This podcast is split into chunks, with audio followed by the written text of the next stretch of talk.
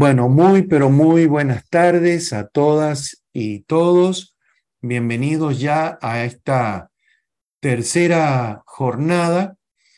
Y, y, bueno, avanza el tiempo, estamos ya llegando a la mitad del cursado, así que eh, hoy vamos a tener eh, dos dos jornadas, o sea, en la jornada dos clases.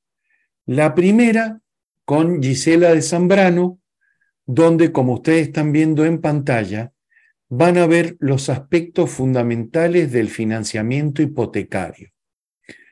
Van a ver leyes, pero no tantas como hemos venido teniendo estos días.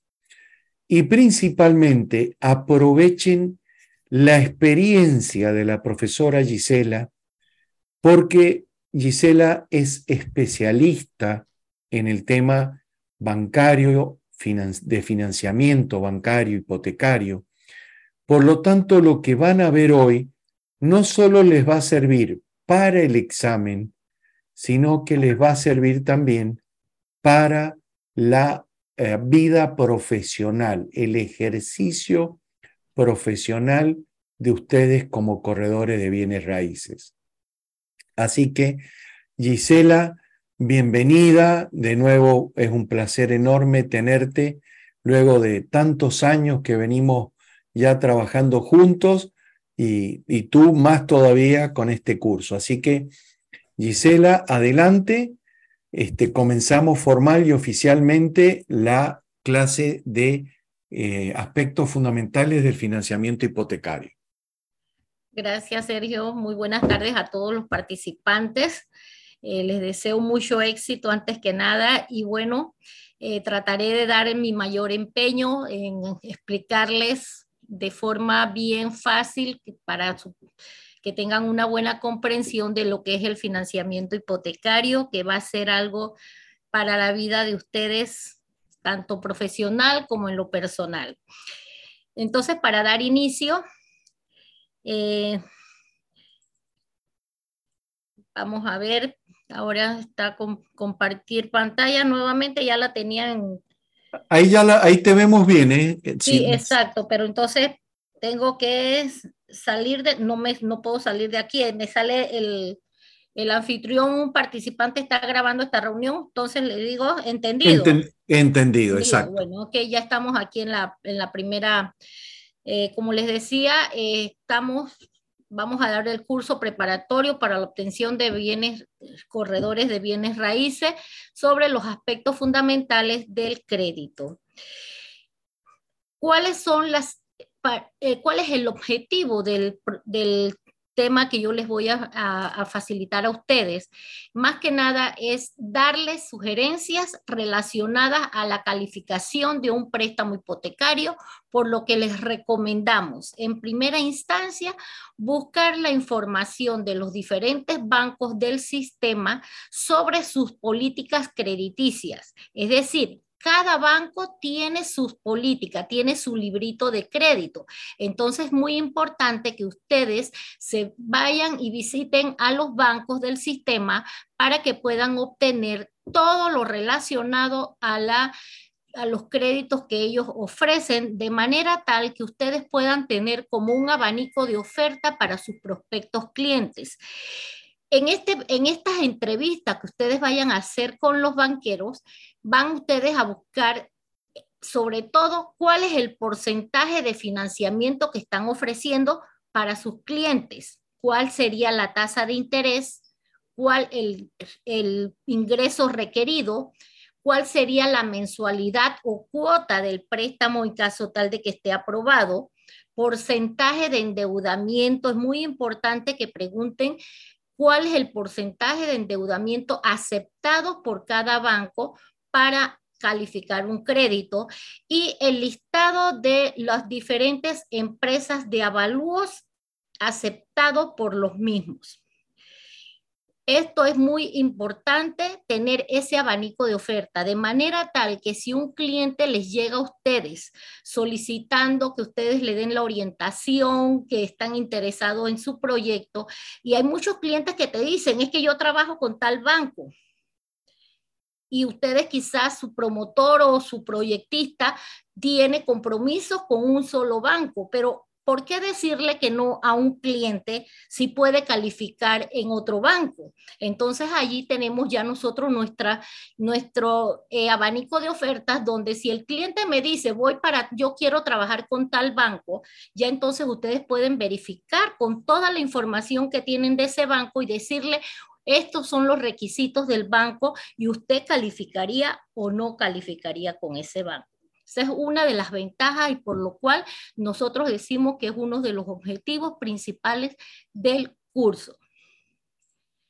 Tenemos también que para realizar una buena entrevista, que es algo fundamental, es conocer a sus clientes. ¿Qué es una buena entrevista? Conocer a sus clientes, saber todo lo relacionado a el ingreso del cliente, eh, dónde labora, eh, si va a participar solo en el crédito o si va a estar en compañía de otra persona. Ustedes en esa entrevista, ustedes tienen que conocerlo.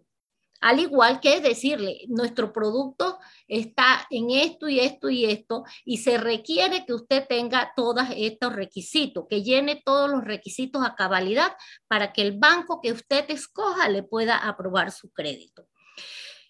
Cuando hacemos una buena entrevista, de manera tal que nosotros en esta conversación cruzada que tenemos con nuestros prospectos clientes, nosotros vamos a sabremos con exactitud si el cliente cumple con los requisitos mínimos exigidos por los diferentes bancos.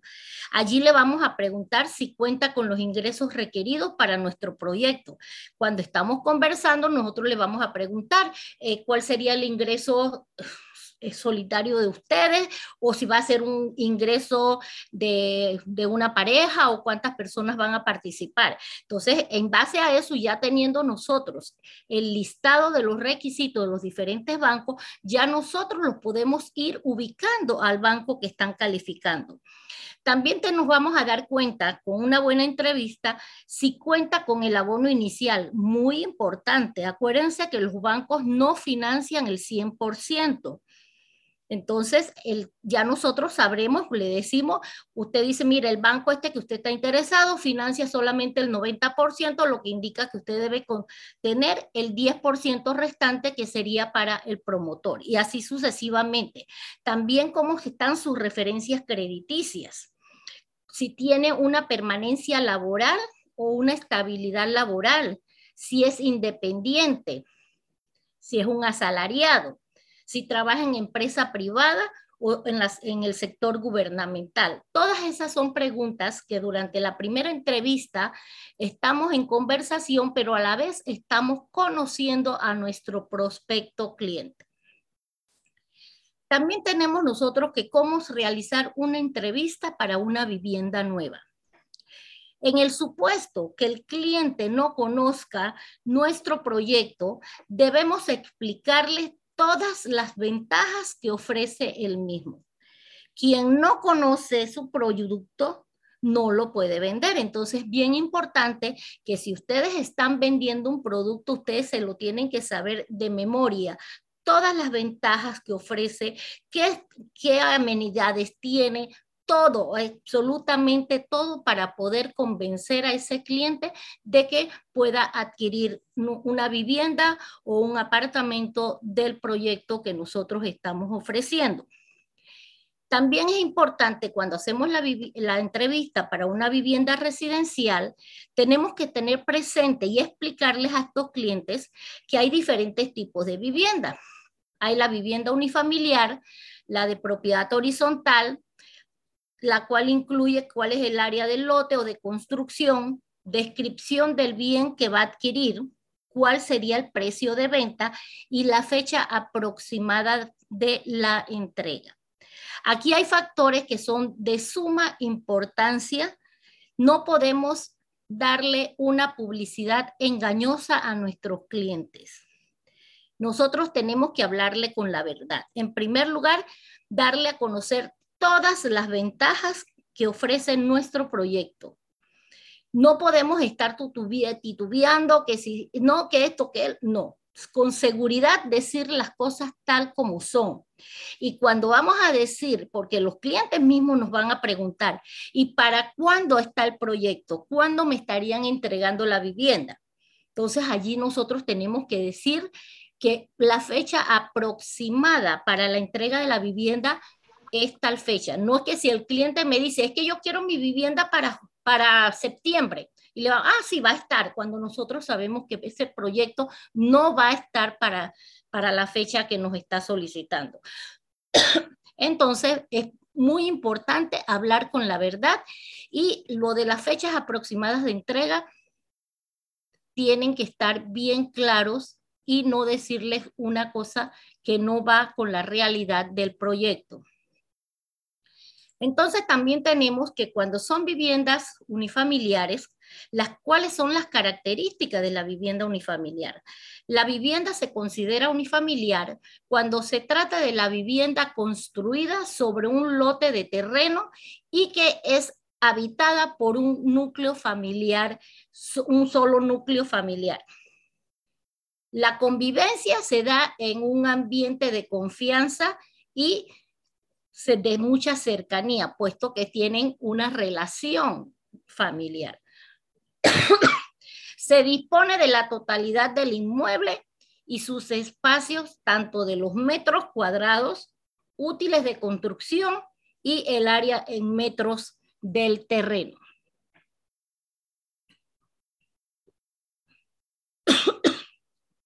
Me disculpan, siempre que voy a dar el curso, cuando empiezo a hablar bastante, me, entra una tosecita. ¿Tienes, ¿Tienes té a mano agua, Gisela? Sí, sí, ya, ya, ya conseguí. Si, quieres, eh, ve a buscar, no hay problema. No, no.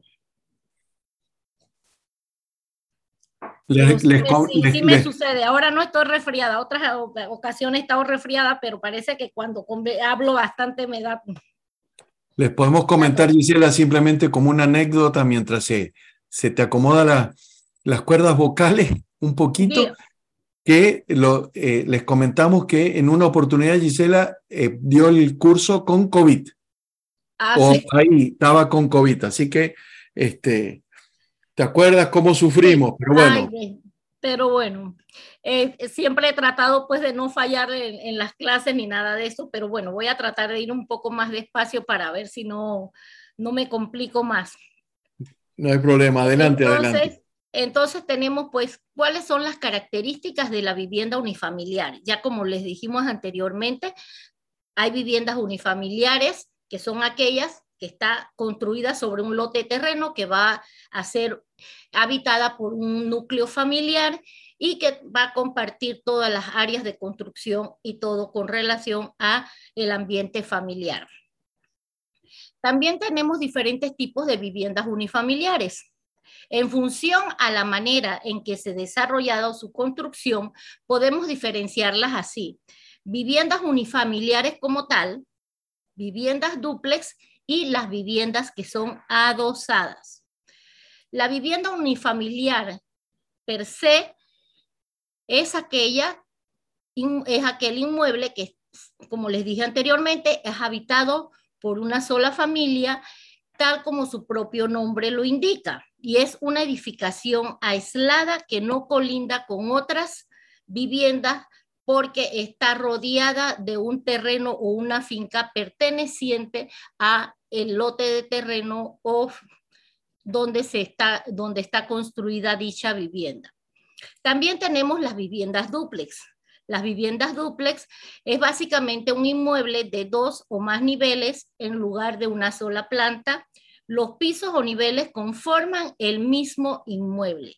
Es decir, no es que porque tengan dos niveles, en un nivel va a vivir una familia, en otro no. Es una, una solo, un bloque donde una vivienda unifamiliar comparte los pisos y en una, de una planta y los niveles, son, eh, los niveles de construcción conforman el mismo inmueble. También tenemos las viviendas adosadas. estas son muy características, es una vivienda unifamiliar que aunque construida de forma independiente, tiene los lados perimetrales comunes con las viviendas colindantes, es decir, que comparten paredes con las casas ubicadas a ambos lados y tiene una característica muy eh, rígidas que son construidas en forma de hileras, es decir, en forma horizontal. Pueden haber tres, cuatro, cinco, pero solamente comparten la pared, pero cada una es individual, es una vivienda unifamiliar, pero construida en forma de hileras. Estas son las viviendas adosadas. Entonces también tenemos las propiedades horizontales. La propiedad horizontal es un concepto que hace referencia a las copropiedades como edificios y conjuntos, algunos tipos de urbanizaciones en las que los propietarios comparten las áreas comunes, tales como pasillos, elevadores, un lobby, un área social. Y aquellos conjuntos residenciales son aquellas que donde las las, se comparten las vías peatonales, los parques, las áreas verdes, entre otros. También son conocidos como propiedad horizontal, aunque sean un conjunto residencial unifamiliar, pero están incorporadas al régimen de propiedad horizontal porque van a compartir todas sus áreas verdes, las vías de acceso, parques, zonas, etcétera. Cuando vamos a hacer una entrevista para viviendas usadas, son aquellas que vamos a decir, se les presenta un cliente a ustedes para decir, tengo esta propiedad, yo soy dueño de esta propiedad y estoy interesada en que su empresa o usted me pueda colocar en venta la misma. Entonces, para este tipo de entrevistas, es muy importante que nosotros conozcamos de primer orden cuál es la situación legal del bien inmueble. ¿Y esto dónde lo vamos a conseguir? En primer lugar, si el cliente tiene la información porque nos presenta una escritura pública o porque nos presenta una certificación del registro público o nosotros mismos porque podemos, si la empresa está adscrita al registro público, nosotros mismos podríamos investigar dicho inmueble. Y con eso nosotros vamos a obtener cuál es la situación legal. ¿Por qué? Porque vamos a verificar la inscripción real del bien inmueble. ¿Quién o quiénes son sus dueños? Y esto es muy importante en las viviendas usadas, porque a ti se te puede presentar una persona diciendo yo soy dueño de esta propiedad y la quiero vender, pero ¿qué resulta? Cuando vamos a verificar en el registro público, nos percatamos que no solo es de una sola persona, que son varias personas los dueños y una sola persona no puede dar o dar la autorización para la venta. Tendría que ser de todos los participantes. Entonces, por eso es importante conocer la situación legal de la propiedad quién o quiénes son sus dueños, si está libre de gravámenes.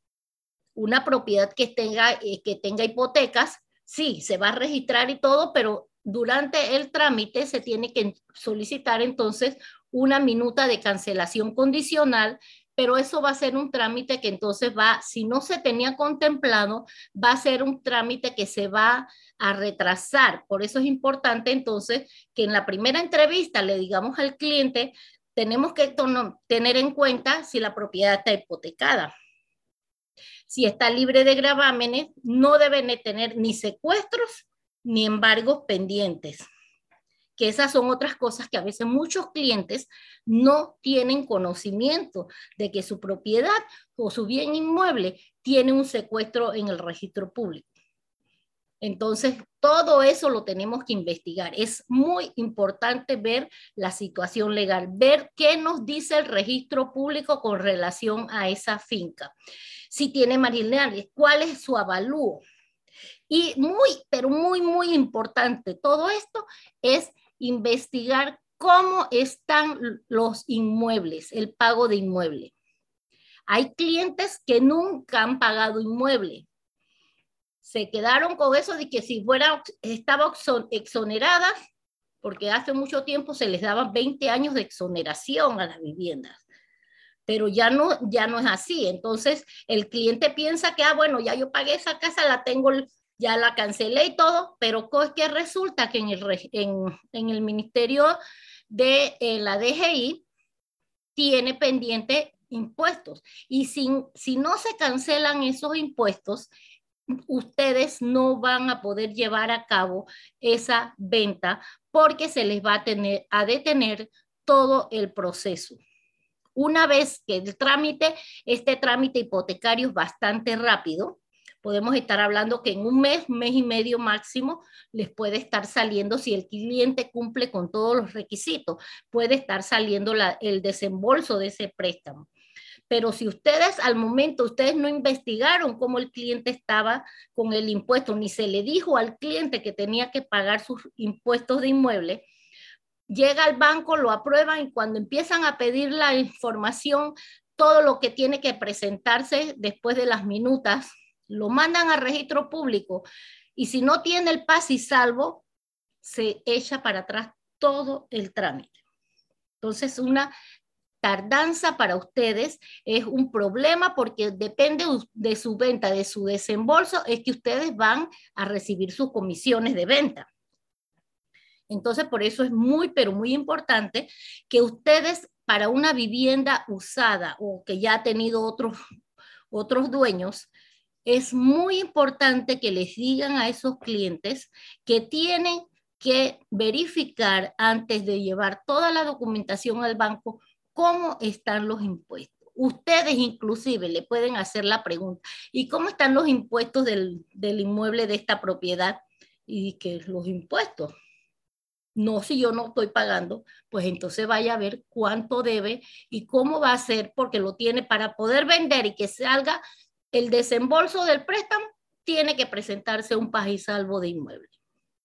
Entonces, muy importante las viviendas usadas, buscar la situación legal de esa propiedad. Entonces, ya entrando en materia de lo que es lo que vamos a tratar en el día de hoy, tenemos este temario que más que todo es como un repaso, que es un crédito, análisis de crédito, que es un financiamiento hipotecario, los préstamos hipotecarios residencial, contratos de préstamos, que es una hipoteca, que es una ticresis, los requisitos para el trámite hipotecario residencial, parámetros previos al análisis del préstamo, que es lo que vamos a tener que nosotros ver, cuál es la clasificación de los préstamos según su objetivo y una vez aprobado el crédito, todo lo que tiene que ver con la notificación, las condiciones de la aprobación, las sesiones de crédito, cartas promesas de pago, los préstamos bajo ley de interés preferencial, ahí les vamos a hacer bastante énfasis porque no, todo el, no todas las personas que trabajan en bienes raíces conocen lo que es el interés preferencial o donde laboran no tienen proyectos para acogerse a este beneficio. También los, eh, vamos a darle cuáles son los criterios de la ley de interés preferencial, las condiciones generales para los préstamos bajo ley de interés preferencial, lo del fondo solidario y también les vamos a hablar de lo que es el FESI. Entonces, ya para dar inicio aquí con lo que es el tema crédito, ¿qué significa crédito o qué es crédito? El crédito proviene del latín que significa latín que significa credere, que significa confianza. Eso es lo que nos va a decir a nosotros. Cuando nosotros otorgamos un crédito es porque nosotros tenemos confianza en que ese, ese cliente va a cumplir con los compromisos que está adquiriendo con la aprobación del préstamo. Confianza de dónde al saber y como hicimos una buena entrevista, tuvimos una buena conversación con nuestro prospecto cliente, nosotros ya sabemos de dónde provienen sus fuentes de ingreso, a qué se dedica, en qué empresa labora, si, si tiene estabilidad laboral, si tiene tantos años de servicio. Todo eso es parte de lo que se conoce como conocer a tu cliente. Hay diferentes tipos de crédito. Tenemos los créditos personales, que son créditos a corto plazo, crédito hipotecario residencial y de vivienda, que ya son préstamos a largo plazo, créditos hipotecarios de consumo y los créditos comerciales. Todo crédito debe otorgarse con el menor riesgo o pérdida para quien lo otorga, es decir, para la entidad financiera que está otorgando el crédito. Siempre van a haber mitigantes, pero siempre vamos a tratar de que el crédito, de por sí todo crédito es un riesgo, pero siempre tratando de otorgar un crédito que sea lo más potable posible. En el análisis de crédito, no es más que un informe eh, bien elaborado para determinar la aprobación o negación de un préstamo al prospecto cliente. El acreedor evaluará la probabilidad de que el dinero que se vaya a otorgar en calidad de un préstamo hipotecario sea devuelto en su término, es decir, en el plazo que se le aprueba al cliente, considerando los siguientes elementos y aspectos. Aspectos cuantitativos y los aspectos cualitativos. Ahora bien, ¿qué son los aspectos cuantitativos? El aspecto cuantitativo no es más que el que evalúa la solvencia financiera de las personas que aplican para la obtención de un préstamo, tales como ingresos por salarios, estado financiero, ahorros o estados de cuenta y las comisiones. Todo esto, cuando nosotros conversamos con nuestro cliente para poder conocerlo y nosotros ya estamos aplicando el aspecto cuantitativo, porque de allí vamos nosotros a saber si el cliente realmente cuenta con los fondos financieros para poder adquirir ese préstamo que está solicitado. Y tenemos entonces que los aspectos cualitativos, que lo vamos a medir porque es importante conocer al cliente quién es esta persona como sujeto de crédito. Yo como persona, quién soy. El aspecto cualitativo va a valorar es a la persona. Va vamos a averiguar cómo está su historial de referencias crediticias. Eso inclusive en una primera entrevista nosotros le podemos preguntar al cliente, eh, ¿Y cómo están sus referencias de crédito? ¿Tienes referencias de crédito? Sí, yo tengo referencias. ¿Y cómo están sus referencias? Ah, no, yo tengo mis referencias buenas, tengo buenas referencias de crédito. Yo tengo muy pocos créditos, pero los que tengo los pago muy bien, que esto y que lo otro. Ya una persona que te habla con esta sinceridad, pero a veces hay clientes que te dicen, ah, sí, yo, yo tengo buenas referencias. Eh, pero bueno, hay más o menos. Y si no, dices que no, no, no, bien, bien, pero resulta que ya uno se pone con la experiencia, que ya tú conoces cuando la persona te está diciendo una verdad, cuando la persona te es sincera y cuando no. Es más, con las referencias de crédito, muchas empresas eh, tienen acceso a la APC, que más adelante les vamos a explicar lo que es la APC. Pero si ustedes tienen allí o le pueden decir al cliente, mire, para la próxima vez cuando usted venga con la documentación, usted puede traerme esto, unas referencias de sus referencias de crédito. Usted la puede conseguir pagando 25 centavos, usted va a los, hasta los centros comerciales, hay kiosquitos de la APC que entonces usted puede solicitar su eh, información de crédito. Y ya con todo eso ya ustedes van a saber que realmente ese cliente cuenta con una solvencia moral, porque aquí estamos viendo a la persona, una solvencia moral que es aceptable. Eh, también vamos a ver cuál es la actividad económica a la que se dedica. cuál es la estabilidad laboral, cuántos años tiene de estar laborando en la empresa o en la institución gubernamental. Eh, cómo, cómo son sus ingresos, cómo lleva sus cuentas. Si la empresa donde labora es una empresa grande y reconocida o es una empresa que es nueva, pero bueno, que ya, la, ya se está dando a conocer, pero toda esa información nosotros la vamos a recibir durante la entrevista. Entonces ya nosotros, desde que estamos realizando esa entrevista, ya nosotros estamos conociendo a nuestro cliente. Entonces, el financiamiento hipotecario. El financiamiento hipotecario no es más que la facilidad crediticia que concede un banco a una persona natural o jurídica para el financiamiento de un bien inmueble, el cual será respaldado por una garantía, que en este caso va a ser el propio bien que está adquiriendo. Los préstamos hipotecarios residenciales son préstamos a largo plazo. ¿Y por qué decimos que son préstamos a largo plazo? Porque hoy día el mercado financiero, el mercado bancario en Panamá está ofreciendo préstamos hasta 30 y 35 años de plazo. Lo máximo, por lo general, casi todos 30%, pero entonces ya eso es considerado un préstamo a largo plazo. Sin embargo, cuando les dije los diferentes tipos de préstamos, les dije, existen los préstamos personales o el crédito personal, que esos son préstamos a corto plazo, que son aquellos que son para tarjetas de crédito, préstamos de auto, eh, el préstamo personal per se. Entonces esos son préstamos a corto plazo, 10 años, 8 años, 9 años, pero no son préstamos a largo plazo. Entonces el préstamo hipotecario residencial sí es un préstamo a largo plazo. Y por ende, como son 30 hasta 30 y 35 años de plazo que se están otorgando, nosotros tenemos que tener una buena evaluación, una buena entrevista para conocer a nuestro cliente de manera tal que de aprobarse ese cliente, ese préstamo, el cliente vaya a poder tener toda la capacidad para hacerle frente a ese compromiso que está adquiriendo con el banco.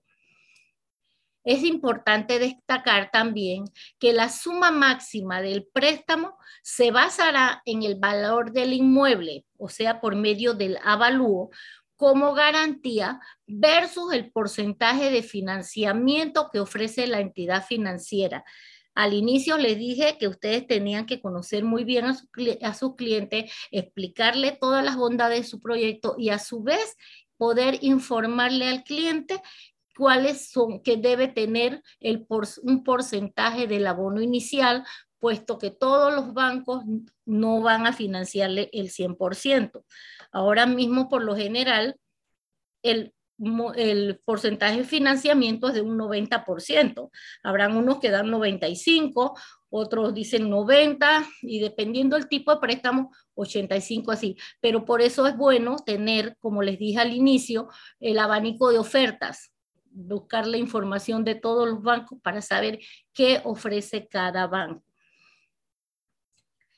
Entonces tenemos también que el préstamo hipotecario residencial no es más que el producto financiero que te permite adquirir mediante un préstamo la vivienda que deseas, ya sea vivienda o apartamento, quedando la misma como garantía hipotecaria a favor de la entidad financiera que lo está ofreciendo.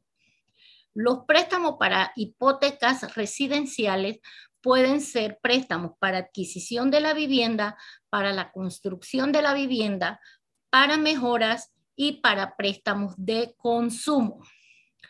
Ahora bien, una vez que el crédito haya sido debidamente aprobado, el banco procede a notificar telefónicamente al cliente y a los promotores de dicha aprobación. Así que ustedes como promotores, como empresa promotora o estar pendiente del cliente, ustedes siempre van a estar sabiendo cuáles es los pasos por los que va realizándose el trámite. Siempre el banco les va a notificar a ustedes, pero eso también es con el objetivo de que ustedes le puedan dar seguimientos a sus clientes porque como les decía, el objetivo de ustedes es que cada uno de los trámites que ustedes envíen al banco y que sean aprobados, el objetivo es que ese préstamo sea desembolsado porque luego de eso es que ustedes van a recibir su comisión. Ese es su objetivo. Entonces, si ustedes no le dan seguimiento, hay muchos clientes que ustedes los llaman y les dicen, me notificó el banco que ya su préstamo está aprobado, que debe pasar a firmar la documentación. El banco, ah, el cliente le dice, ah, sí, perfecto. El, el, cliente está necesitando de ustedes y del banco en ese momento y tenlo por seguro que va a ir de inmediato a firmar la aprobación. Pero después cuando le dicen, tiene que traer en estos momentos, tiene que traer esto otro, ah, ya él consiguió lo que quería, que era la aprobación. Y ustedes lo van a llamar, ay, mira, ay, es que mira que el fin de semana no voy a poder ir y en los días de semana siempre les van a dar una excusa que tienen mucho trabajo, que no pueden pedir permiso, que se tienen que ir para el interior, que tienen tales compromisos y así se van y entonces el trámite se va dilatando. Entonces también es importante que una vez que el crédito está aprobado y que ya el cliente se fue notificado con la, eh, con la debida aprobación del crédito, se va a confeccionar la carta de términos y condiciones. Esta carta de términos y condiciones es en la que le dicen al cliente, usted se le ha aprobado un préstamo por la suma de tanto para la adquisición de X inmueble o de X finca. Eh, tiene que tener esto presente, cuáles van a ser los términos, cuáles son las condiciones, se le condicionó que el préstamo va a ser a tantos años de plazo, que va a tener una mensualidad así, términos y condiciones de la aprobación. También es importante que se va en esta carta de los términos y condiciones, también se les va a notificar quiénes son los dueños y deudores, el monto, el plazo, la tasa, las comisiones, listado de los requisitos faltantes, que es allí donde les digo, a ustedes eh, van el primer día porque están interesados en que les aprobaron, van y firmaron, pero después como ellos tienen que llevar otra documentación de requisitos faltantes, ya entonces cuando ellos ellos dirán, ah, eso después, después lo van dejando, pero entonces ahí juega un papel muy importante la, el seguimiento que ustedes les vayan a dar a cada uno de sus clientes. También se van a confeccionar las sesiones de créditos y cartas promesas de pago en caso de requerirlas. Y por último sería la inscripción en el registro público del contrato de préstamo. ¿Qué son las sesiones de crédito? Las sesiones de crédito hipotecario. dígame. Sí, perdón, una breve interrupción. Em, dado, dado, que hay muchos, eh, una de las consultas, y dado que Panamá, bueno, hay muchos extranjeros que vienen a, a comprar o hacer inversiones en real estate en Panamá, eh, si puedes después tener en cuenta esto para algunos consejos en cuanto a cómo proceder cuando son extranjeros ah, que, que vienen o que están fuera de Panamá pero quieren invertir en Panamá, ¿sí?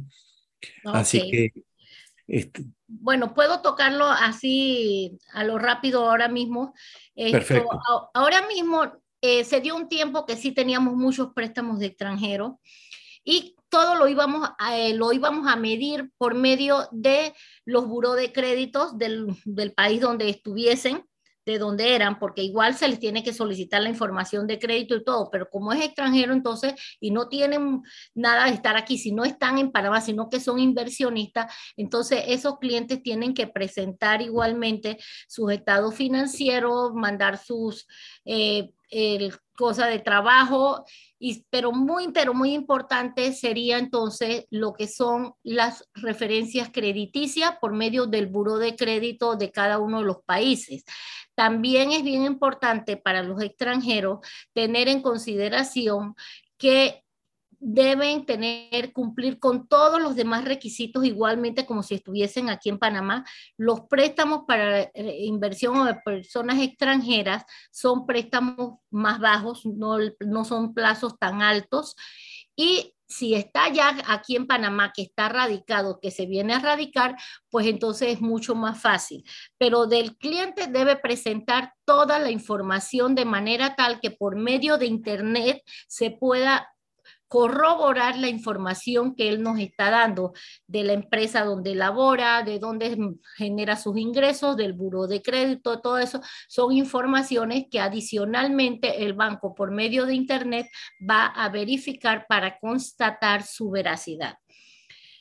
Entonces tenemos pues que las sesiones de crédito hipotecario no es más que un documento mediante el cual el acreedor del crédito hipotecario cede con justa causa todo su crédito a unas terceras personas, quienes a su vez van a ser los nuevos acreedores o cesionarios.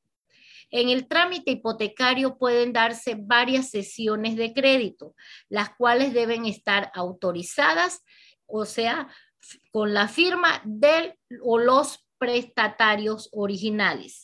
Es decir, si el cliente que le aprobaron el crédito estaba eh, para X empresa promotora, entonces el cliente cuando va a firmar su aceptación del crédito, le van a decir que el monto tiene que llenar la sesión de crédito. ¿A favor de quién? Esa sesión de crédito va a estar firmada a favor del promotor o de la empresa promotora, quienes a su vez, una vez que las reciban, ellos van a ceder a X persona, ya puede ser al banco que le está dando el, el financiamiento interino o a la casa de materiales donde compran, ellos pueden distribuir, porque las sesiones de crédito pueden ser no, no, está un límite estipulado. Pueden ser las sesiones que se den o que necesite el promotor.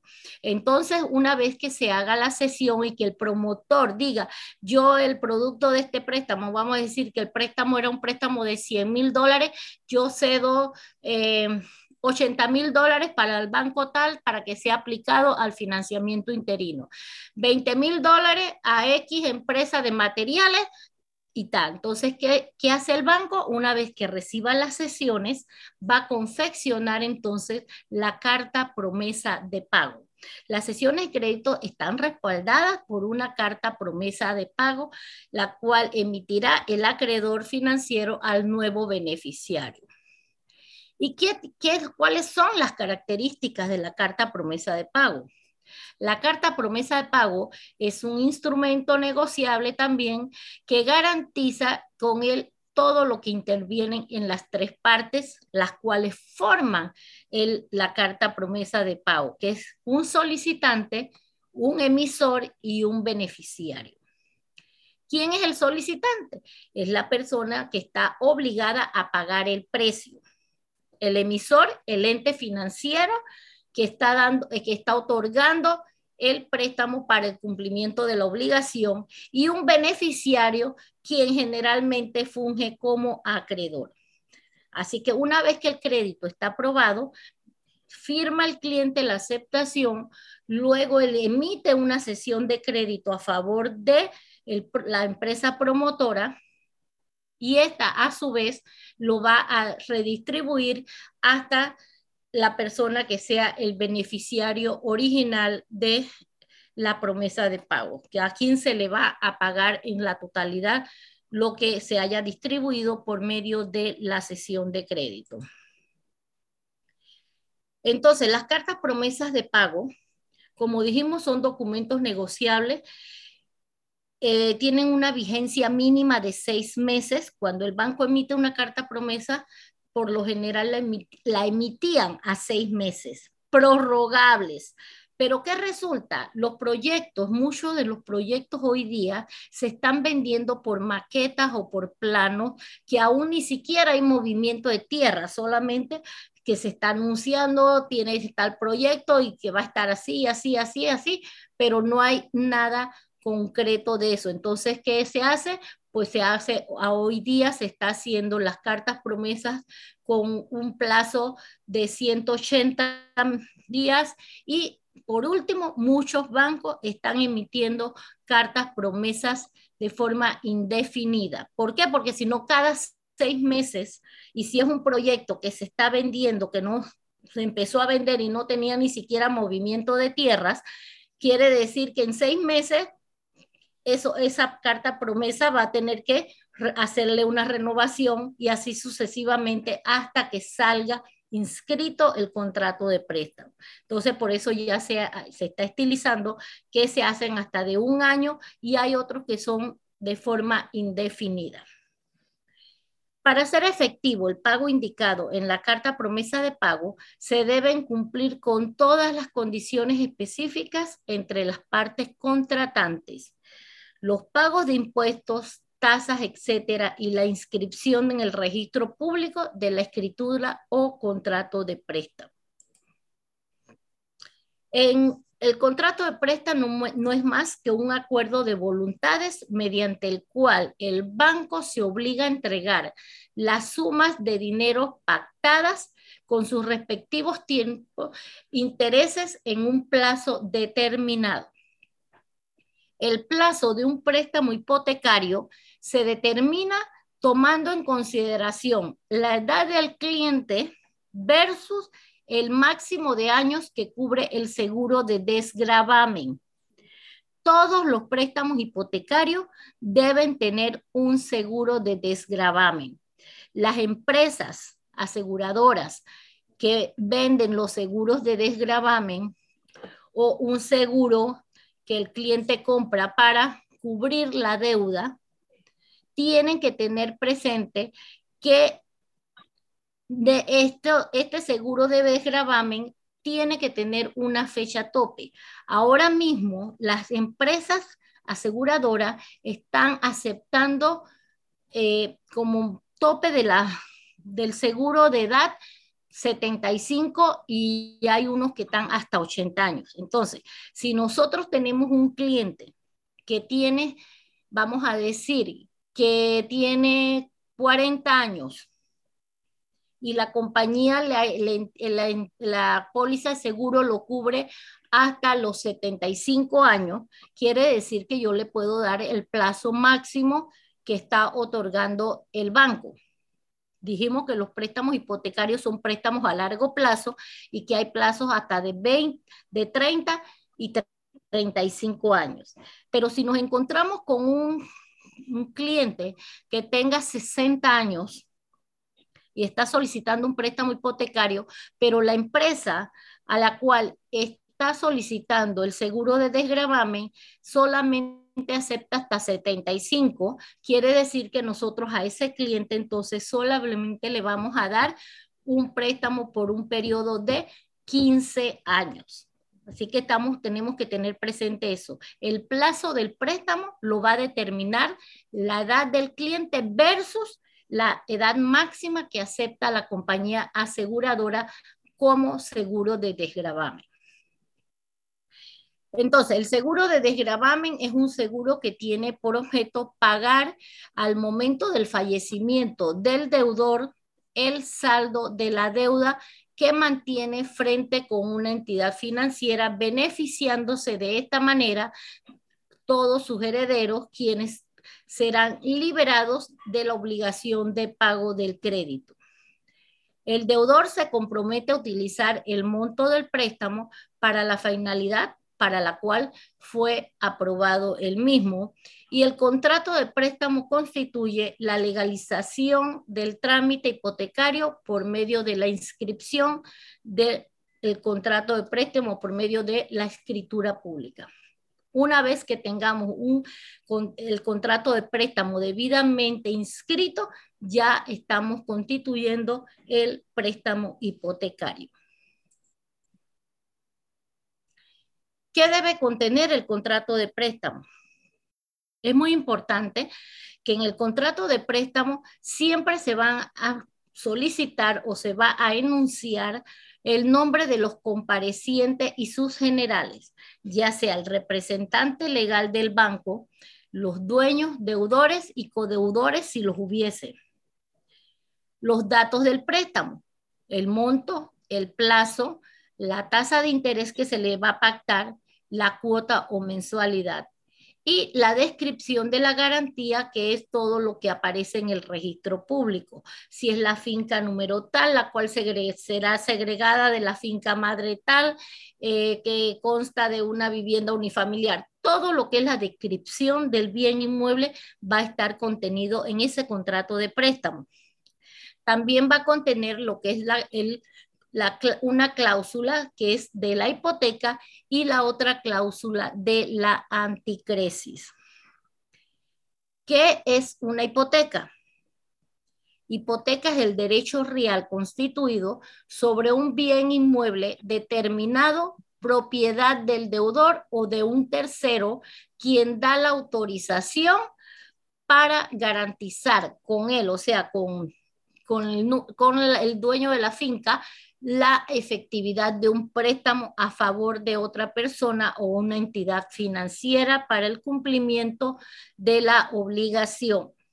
La constitución del gravamen hipotecario no da al acreedor facultad alguna para, eh, no, para no conceder el privilegio de garantizar el pago. Es decir, la lo que es la hipoteca solamente te sirve como garantía.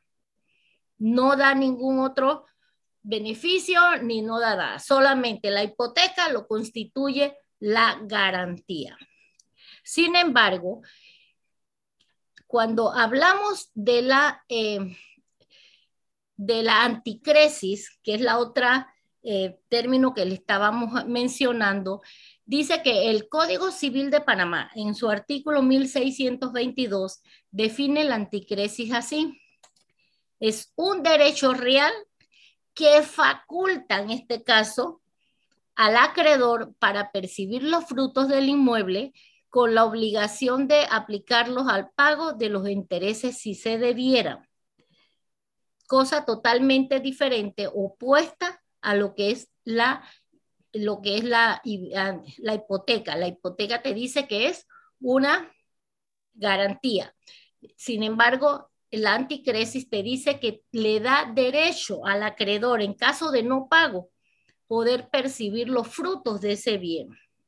En el caso de no existir intereses por cobrar, el fruto del inmueble se aplicará al pago de capital.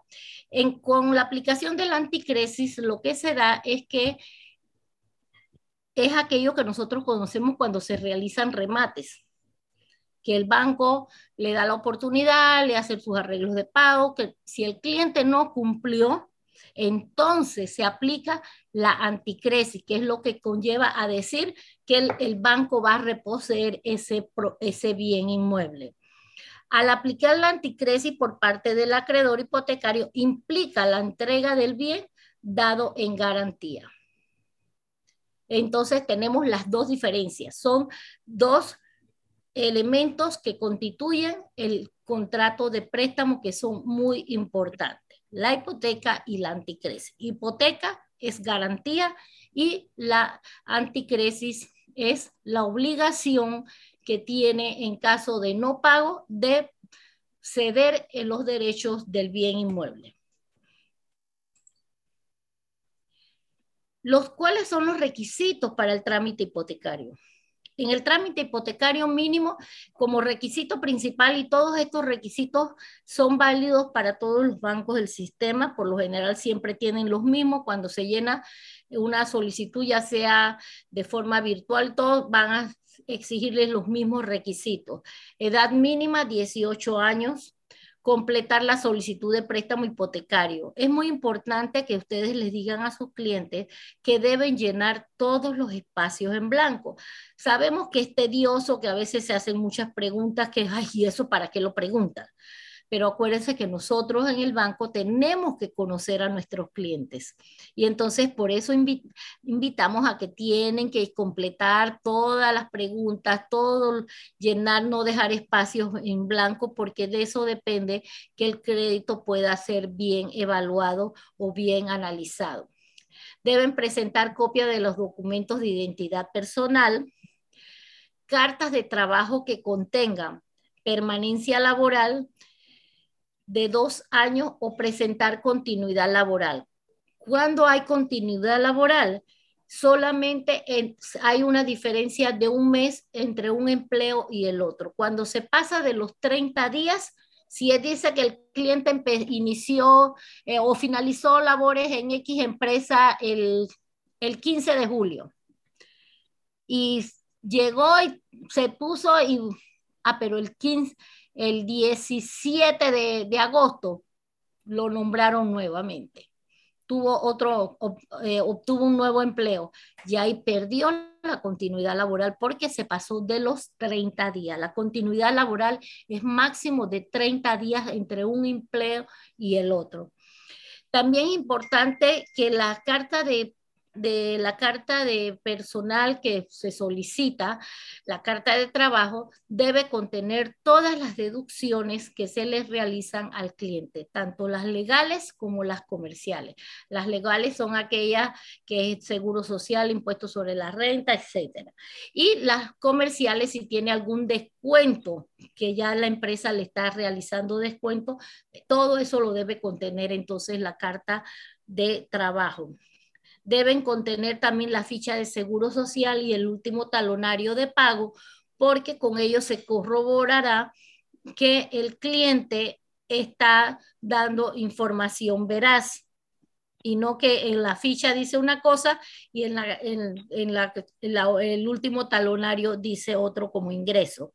Las declaraciones de renta en caso de ser independientes tienen que ser las dos primeras, las dos las dos declaraciones de renta, las dos últimas, si son para profesionales. Y cuando hablamos de profesionales, es que la declaración realizada por el cliente, sus ingresos provienen del ejercicio de, una, de su profesión.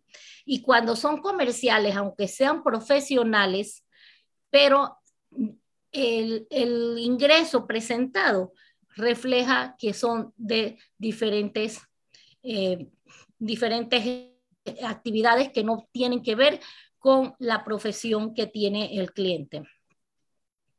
Entonces también quería decirles aquí que con relación a las, las comisiones, las personas que ganan comisiones, hasta ahora solamente se les contempla el 70% de las comisiones, siempre y cuando que estén declaradas en la ficha del Seguro Social.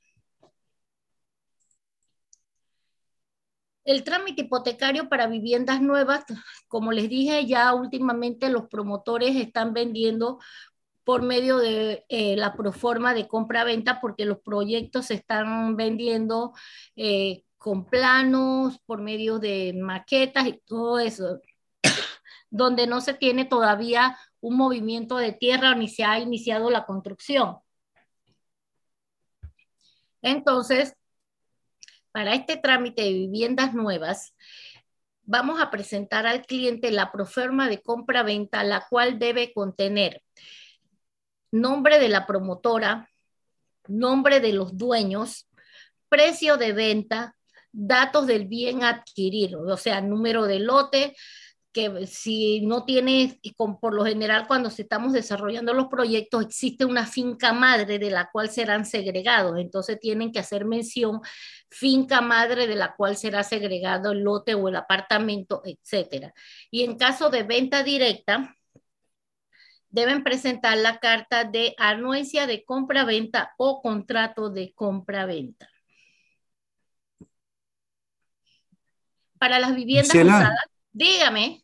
Sí, nos, nos consultan si pudiera repetir esto último de las comisiones. Ah, ok. Las comisiones, las personas, eh, tenemos un, gran número de personas que trabajan por comisiones, donde la carta de trabajo te dice, eh, fulanito de tal, que tiene tantos años de laborar en la empresa, tiene un salario de 500 balboas y 3.500 en comisiones. De esas, esos 3.500 solamente se le toma en consideración el 70% siempre y cuando que las tengas registradas en ficha del Seguro Social. Si no las tienes registradas en ficha de Seguro Social, lo más probable es que entonces le va, el banco le va a solicitar una garantía adicional para cubrir ese, ese, ese requisito que no está dentro de los parámetros de aceptación. Pero el banco siempre no es que va a decir, no, ya no se puede porque con, con esto no. Ustedes tienen que presentar elementos sustentatorios para poder entonces analizarlo y llevar a la aprobación. Solamente si, si es con comisión, el 70% siempre y cuando lo tengan, eh, eh, lo tengan eh, reflejados en la ficha del Seguro Social. Entonces también tenemos que, para las viviendas usadas, como les decía, la certificación o verificación el registro público para constatar los datos de la finca y ver la situación legal del bien inmueble. Ya anteriormente se lo decía, ¿a qué se refiere cuando hablamos de la situación legal, verdad? Verificar quiénes son los dueños, eh, quién o quiénes son los dueños, quién no tiene hipoteca, con quién la tiene la hipoteca, etcétera. Todo y que no tenga secuestros ni embargos pendientes. Verificar que la propiedad mantenga el paz y salvo de inmueble, muy importante. Préstamos de viviendas usadas un préstamo bastante rápido y si el cliente no ha pagado impuestos, al momento que el cliente, el banco le dice, tiene que traer el paz y salvo de inmueble y si no lo ha pagado y a veces los clientes van y tienen años de años sin pagar impuestos, entonces, que, ay, ahora no tengo el dinero para pagarlo no me dan el paz y salvo, así que entonces se paraliza la venta de ustedes. Por eso es importante estar pendiente y decirles, recalcarles en esa primera entrevista que deben tener paz y salvo de inmueble. Desde el día uno que van a conversar con ustedes, derechito que vayan a la DGI a verificar cuánto están debiendo para ver cómo van a resolver esa situación, que cancelen esos impuestos para poder finiquitar esa transacción. También deben presentar un avalúo con vigencia mínima de dos años por una empresa evaluadora de datos del Banco Nancia. ¿Se acuerdan? En los requisitos les decía que cuando van al banco, a de las políticas de crédito soliciten el listado de las empresas evaluadoras que acepta el cliente. Es por ello. ¿Por qué? Porque si nosotros decimos, viene, se presenta un cliente que él tiene su vivienda y él, antes de que decir, llevarla a, conseguir que le vendamos la propiedad, ya le hizo un avalúo. Está bien que hagan un avalúo, pero en todo caso, traten de averiguarse cuál es una empresa de que también esté en todos los bancos. Porque vamos a decir, el cliente se presenta con un avalúo si tiene los años, la persona que está interesada en adquirir ese bien, Gisela, ah, dígame. Sí, te estamos sintiendo medio con interrupción por eh, tu internet. Está, mm, eh, está, a ver si estás en, en, un lugar con buena señal, Gisela estaba. Sí. Déjame. Déjame ver, pero. No sé si los demás también sufrieron algunos microcortes al final. A ver. Sí, sí se sucedieron los microcortes. Estamos perfectamente. Bien, continuemos entonces, continuemos, continuemos Gisela, continuemos. Ok, gracias. Ok, entonces en ese, en ese sentido, nosotros tenemos entonces que al presentar el avalúo, como ya nosotros sabemos cuáles son los requisitos de los bancos, nos dicen, estos son los listados. Si el cliente viene y me dice, ya yo tengo un comprador para mi, para mi vivienda, y eh, el comprador le dice, yo voy a trabajar con X banco, ustedes van y buscan el listado de ese banco, de esa lista de empresas evaluadoras. Cuando el banco le llevan un avalúo que no es el que está dentro de su listado, entonces simplemente el banco no lo va a aceptar y van a tener que pagar nuevamente un avalúo para que el cliente pueda calificar y decir que el banco le aceptó, porque de no estar en el listado de sus empresas evaluadoras, el banco no va a recibir ese avalúo. Entonces, el contrato de anuencia de compra-venta o contrato de compra-venta definitivamente es un eh, para las viviendas usadas. Puede de que para la presentación al banco lleven una carta anuencia donde yo fulanito de tal o nosotros los fulanitos de tal con cédula, con toda la documentación, estamos anuentes a vender eso, porque ya una vez que está el crédito aprobado, entonces se envía el contrato de préstamo formalmente como tal pero igual lo puede utilizar por medio de una carta anuencia de venta. Entonces aquí nosotros vamos a verificar cuáles son los aspectos o los parámetros que nosotros vamos a analizar previos a la aprobación del crédito, donde nosotros vamos a decir la capacidad de pago, las referencias crediticias, la garantía y avalúo y la calidad de los solicitantes. Capacidad de pago. La, la, capacidad de pago no es más que el porcentaje del ingreso familiar o individual que puede tomarse como máximo para cubrir el pago de la cuota o la mensualidad del préstamo. Según el, o según el Código de Trabajo en su artículo 161, se podrá utilizar hasta un 30% de los ingresos para la capacidad de pago para el pago de una vivienda, ya sea por hipoteca o por alquiler.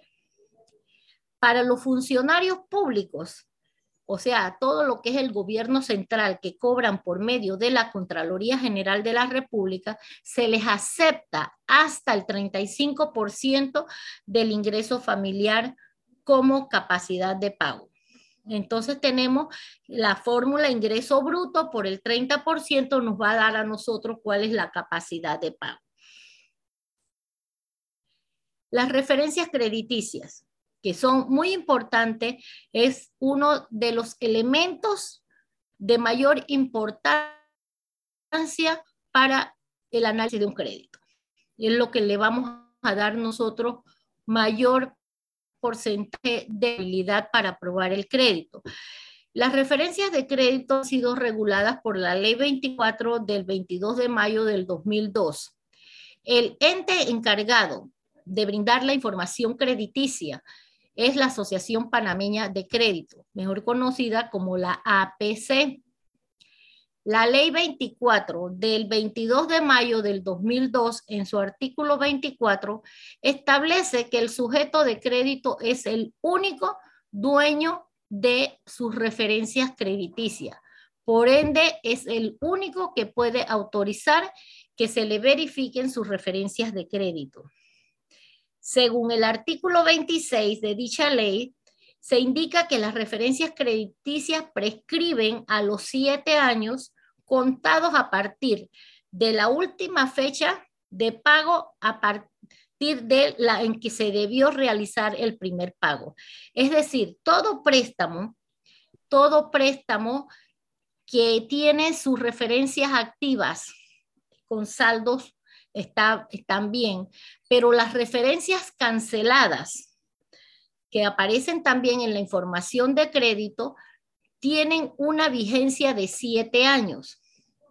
En el 2002, cuando sale la ley, ya antes, como, un, como un año antes, la APC emitió muchos comunicados, tanto en la prensa, televisión y todo, todo esto, todos los medios, donde se indicaba que toda la persona que quería mantener sus referencias crediticias activas tenía que llenar un formulario y decir yo mantengo mis referencias crediticias. ¿Por qué? Porque en ese año se iba a crear que entonces ya para el 2009, entonces siete años ya era como borrón y cuenta nueva. Entonces muchas personas que no tenían buenas referencias, dijeron amén, y esperando que llegara la ley, que se aplicara todo lo que concerniente a esto de que iban a tener una vigencia de siete años, porque entonces iban a tener, iban a iniciar con unas referencias crediticias nuevas. Aparte de que con la ley 24 nadie podía autorizar que se solicitaran tus referencias. Por eso se dice que yo como persona soy la única dueña de las, mis referencias de crédito y nadie, si yo no doy la autorización por medio de mi cédula y mi firma de que me investiguen, nadie podrá hacerlo. Continuamos. Entonces tenemos que posteriormente, posteriormente a la ley esta, en el 2020 ha sufrido nuevas modificaciones a la ley y que dice que se modifica y se adicionan los artículos a la ley 24 del 2002 y esta ley entra a regir tres meses después de su promulgación. Se adicionan los numerales 10, 11 y 12 al artículo de definiciones de los arreglos de pago. Allí ya con estas modificaciones se estipulan arreglos de pago que no estaban contemplados en lo que decía la ley 2 arreglos de pago temporal, ya sean por arreglos de pago por refinanciamiento o arreglos de pago por reestructuración. El artículo 4 sobre calidad de la data que quedaba así, los datos deberán ser exactos y actualizados.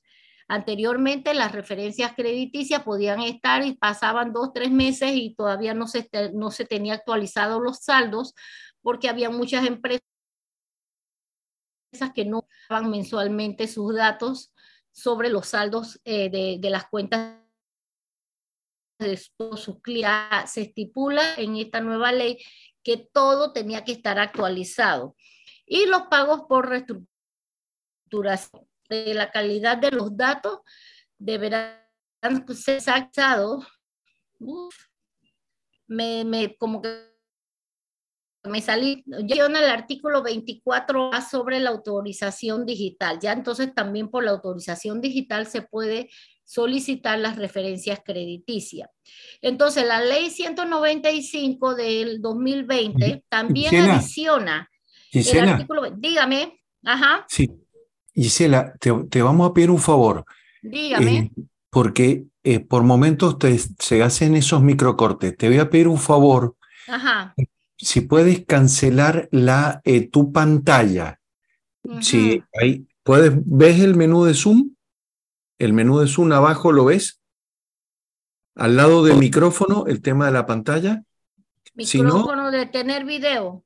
De tener video para que tengas más señal eh, destinada al, al, que evitemos los micrófonos. Entonces pongo de tener video. Sí, no, no, no, no detener la presentación. A ver, espérame un segundo, a ver. Seguridad. Ahí, ¿ahí me escuchas? Sí, te escucho. Ahí está, ahí está. Ahí, ahí tenemos está el video detenido. te, te, pedimos que continúes. Si luego vemos que se estabiliza, volvemos a poner el video, tranquila. Ok, perfecto. Adelante, perdón por el corte, Gisela, perdón. Perdonen ustedes. Entonces tenemos que el artículo 26 sobre la prescripción y la depuración definitiva de datos, se modifica el artículo 26 de la ley 24 del 2002, quedando así. Eh, la del 2002 decía que la vigencia de las referencias de crédito prescribirían a los siete años. Ya con esta nueva modificación de la ley del 2020, dice que prescribirán a los cinco años contados a partir de la fecha de recepción del último pago o de la obligación o en caso de que no haya recibido ningún, ningún pago o abono. Entonces, ya ahí se reduce. Ahora mismo estamos que la vigencia solamente está, eh, prescriben hasta los cinco años. También se adiciona el artículo 29b sobre la actualización de la información de crédito. Cuando se concede, la, cuando se cancele la deuda, el agente económico deberá coordinar con la agencia de información de crédito para actualizar la información a más tardar tres días hábiles siguiente a la fecha de la cancelación. Anteriormente, ya le digo, los agentes económicos se pasaban un mes o dos meses y no actualizaban la información. Ya ahora eh, tiene un carácter obligatorio que máximo tres días después de haber cancelado la eh, deuda o compromiso que tenían y para que no se esté eh, señalando, pues entonces para lo que es la prescripción. Entonces, como decíamos, la ley 24 al 22 de mayo del 2002, cuando se crea la ley, que es la que va a recopilar y a comportamiento crediticio de todas las, las personas, se determinó que se iba a hacer una evaluación por medio de códigos numéricos donde cero nos dice que no existe información. Y no quiere decir que no exista información, puede ser de que el cliente no tiene ninguna eh, referencia crediticia o donde tenga eh, una cuenta de crédito no está afiliado a la PC. Uno dice que es un crédito normal o al día, dos todavía se considera tiene atraso de 1 a 30 días, pero eso se está considerando como que es mes corriente. Ya cuando el cliente nos aparece con un código de 3, que son atrasos de 31 a 60 días, pues ya ahí sí tenemos que sopesar y tener mucha eh, mucha, mucho cuidado con estas, estos créditos porque ya se está convirtiendo en referencias regulares de 61 a 90 días, un 4, un 5. Ya cuando el cliente nos presenta códigos de 5 quiere decir que tiene más de 120 días y ya pues es un crédito que tenemos que tenerle mucha eh, precaución para la aprobación de los créditos.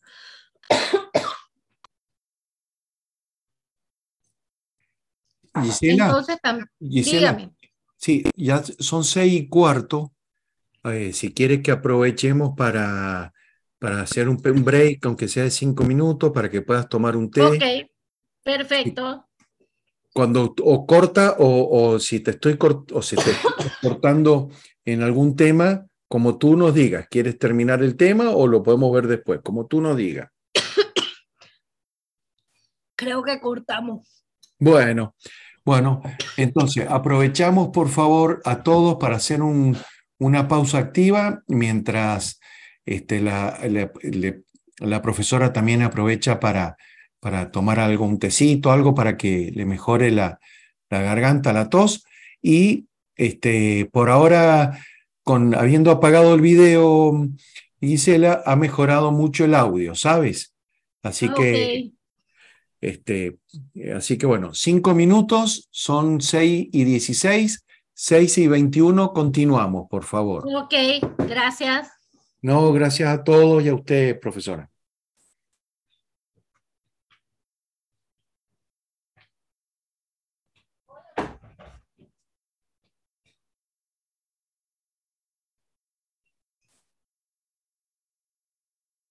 Cuando quieras, Gise, puedes continuar. Ok, gracias. Bueno, entonces aquí tenemos un, en la pantalla les estoy mostrando cómo se leen las referencias crediticias. Siempre se nos van a aparecer los últimos 24 meses en unas referencias de créditos activas como de canceladas. Siempre nos van a, se nos va a reflejar los últimos 24 meses, donde el, el, el, el último mes contando de el historial de izquierda a derecha, el último mes sería el mes más antiguo y a la izquierda el primero sería el mes reciente. Entonces allí nosotros podemos ver, como dijimos que son evaluadas por códigos numéricos, nosotros vamos a leer que tenemos un crédito que viene con 1, 1, 1, 2, 2, pero hay un 3 entonces, cuando ya nos estamos en un 3, como les dije, ya son referencias regulares, tenemos que prestarle bastante atención y solicitar al cliente los motivos por los cuales llegó a esa situación. A veces, en este caso, pues un cliente que tiene 3, 2, 1, varios meses seguidos con uno, que que está bien, pero ¿qué le sucede al cliente que de pronto de un 1, 1, 1 también se le reflejan 2, 2? Entonces eso hay que prestarle atención para saber, porque no es que si el cliente le presenta unas referencias malas o unas referencias regulares, no quiere decir que es que el préstamo no se va a ver, no se va a otorgar, no se va a analizar, pero el cliente puede presentar, nosotros le podemos preguntar al cliente los motivos por los cuales llegó a esa circunstancia y de ser, de que nos presente las pruebas, porque a veces hay factores que no van eh, acorde con lo de los ingresos del cliente, sino son factores externos que te pueden en un momento dado eh, no mostrar claramente lo que podría darte para tus referencias crediticias. A veces hay situaciones que suceden fuera de lo que uno quisiera, vamos a decir, el cliente tuvo un accidente de tránsito y fue por mucho tiempo, el primer mes le va a pagar le va a pagar riesgos profesionales y ya entonces ustedes saben que cuando pagas riesgos profesionales no es en base al salario, sino un porcentaje, le van a disminuir sus ingresos o vamos a decir que tuvo una enfermedad de un familiar, una enfermedad que es muy costosa, se le vieron reducido sus ingresos porque estaba cooperando. Pero siempre y cuando el cliente nos presente elementos sustentatorios, nosotros podemos entonces verificar y tomar en consideración esa, esa información que nos da el cliente como justificación. ¿Por qué? Porque son hechos veraces. Pero si el cliente no nos presenta nada y no nos no nos dice los motivos por los cuales, entonces tenemos que ponerle como una semáforo la luz amarilla, poner atención y verificar con muchos otros aspectos que tenemos que evaluar para la eh, aprobación. De lo contrario, el banco le va a solicitar un mitigante o una garantía adicional para contrarrestar este aspecto que no está del todo bien. Entonces tenemos que las referencias crediticias, los códigos que se utilizan para determinar los pagos son para referencias activas. Las referencias activas son aquellas que mantienen saldos.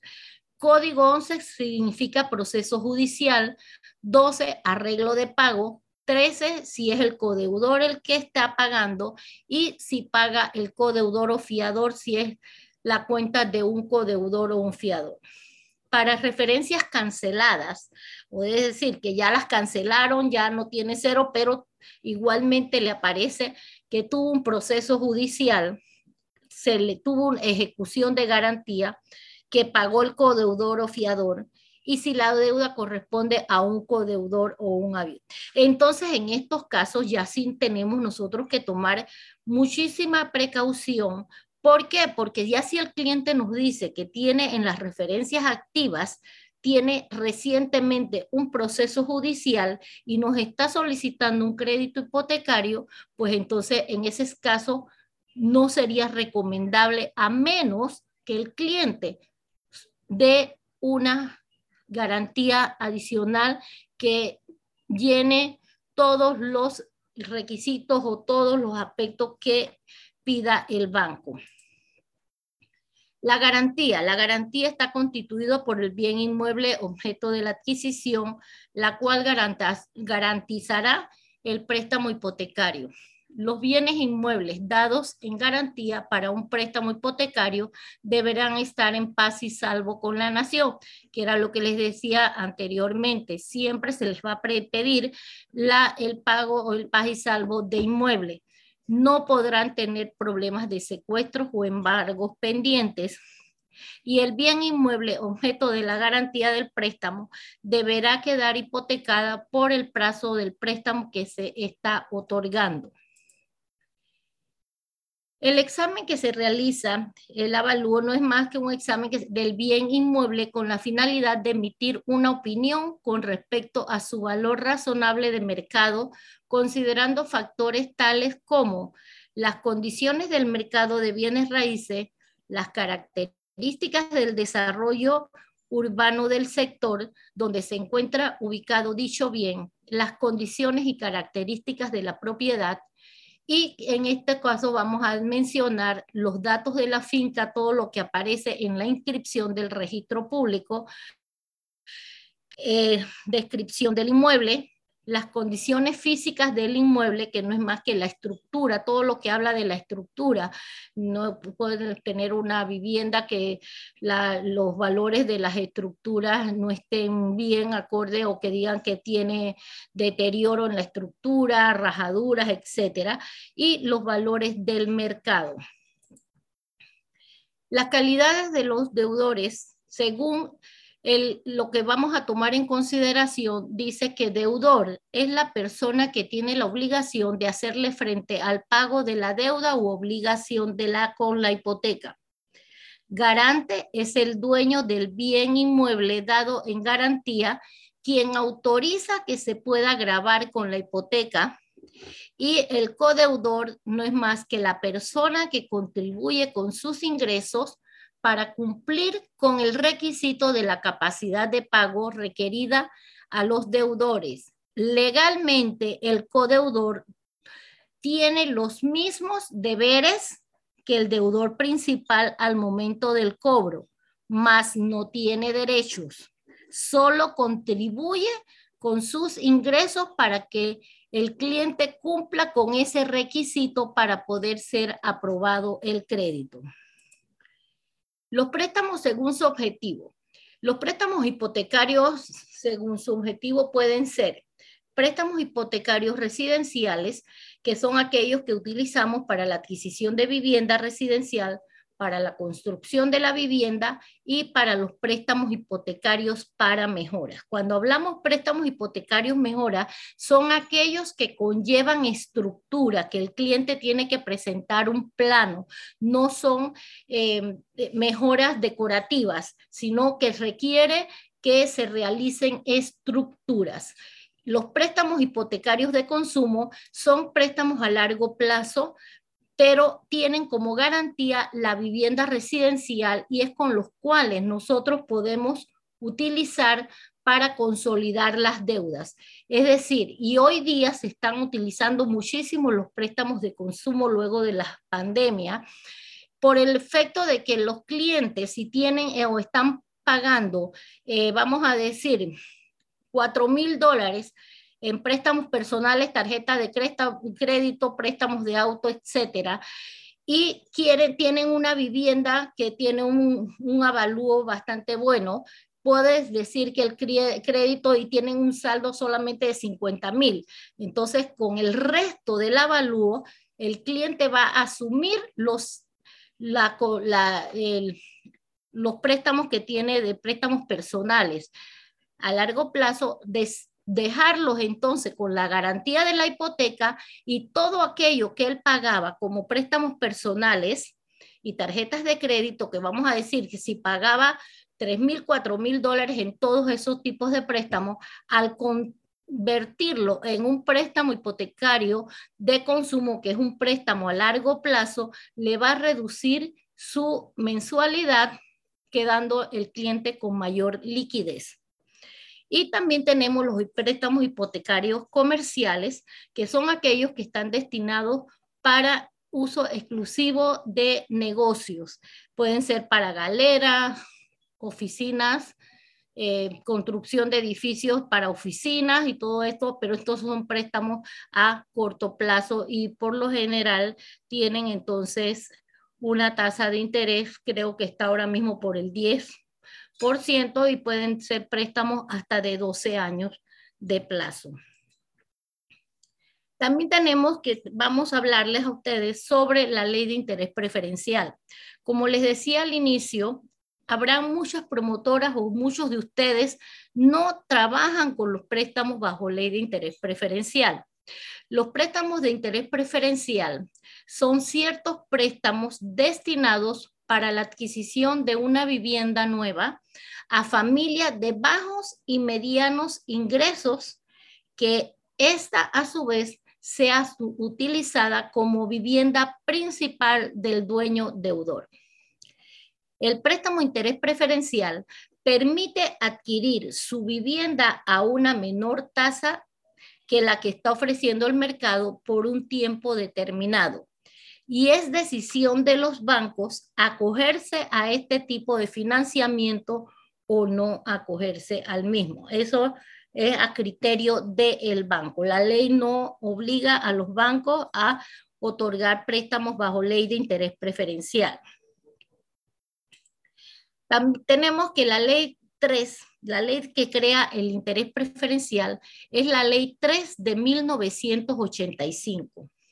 Esta ley establece un subsidio del Estado a los bancos mediante créditos fiscales, que no, es más que documentos negociables, para compensar la diferencia entre la tasa de interés preferencial que se fija al deudor y la tasa de referencia que establece la Superintendencia de Bancos de Panamá. La ley de interés preferencial tiene una vigencia de cinco años prorrogables en cada uno de sus periodos. ¿Es que otorga la ley de interés preferencial? El beneficio de pagar un interés preferencial por un periodo determinado de años contados a partir de la fecha de inscripción del préstamo hipotecario. Y se toma como tiempo para determinar el, el tiempo como si fuese de cumpleaños. Si yo eh, se inscribió un préstamo, vamos a decir, el 15 de, de julio del 2023 se inscribió el contrato de préstamo de este préstamo residencial y el, y la, el periodo otorgado era de 10 años, quiere decir que ese interés preferencial vence el 15 de julio del 2033.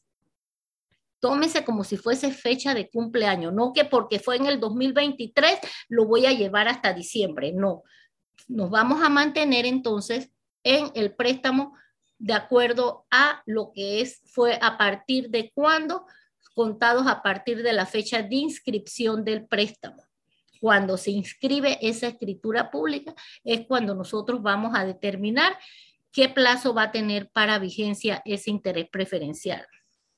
Los intereses preferenciales no se podrán declarar para los efectos de deducción de impuestos. En eso tenemos que estar claros. Toda persona que va a obtener un préstamo bajo ley de interés preferencial, se le tiene que notificar que esos intereses no los podrá declarar como préstamo hipotecario, intereses de préstamos hipotecarios.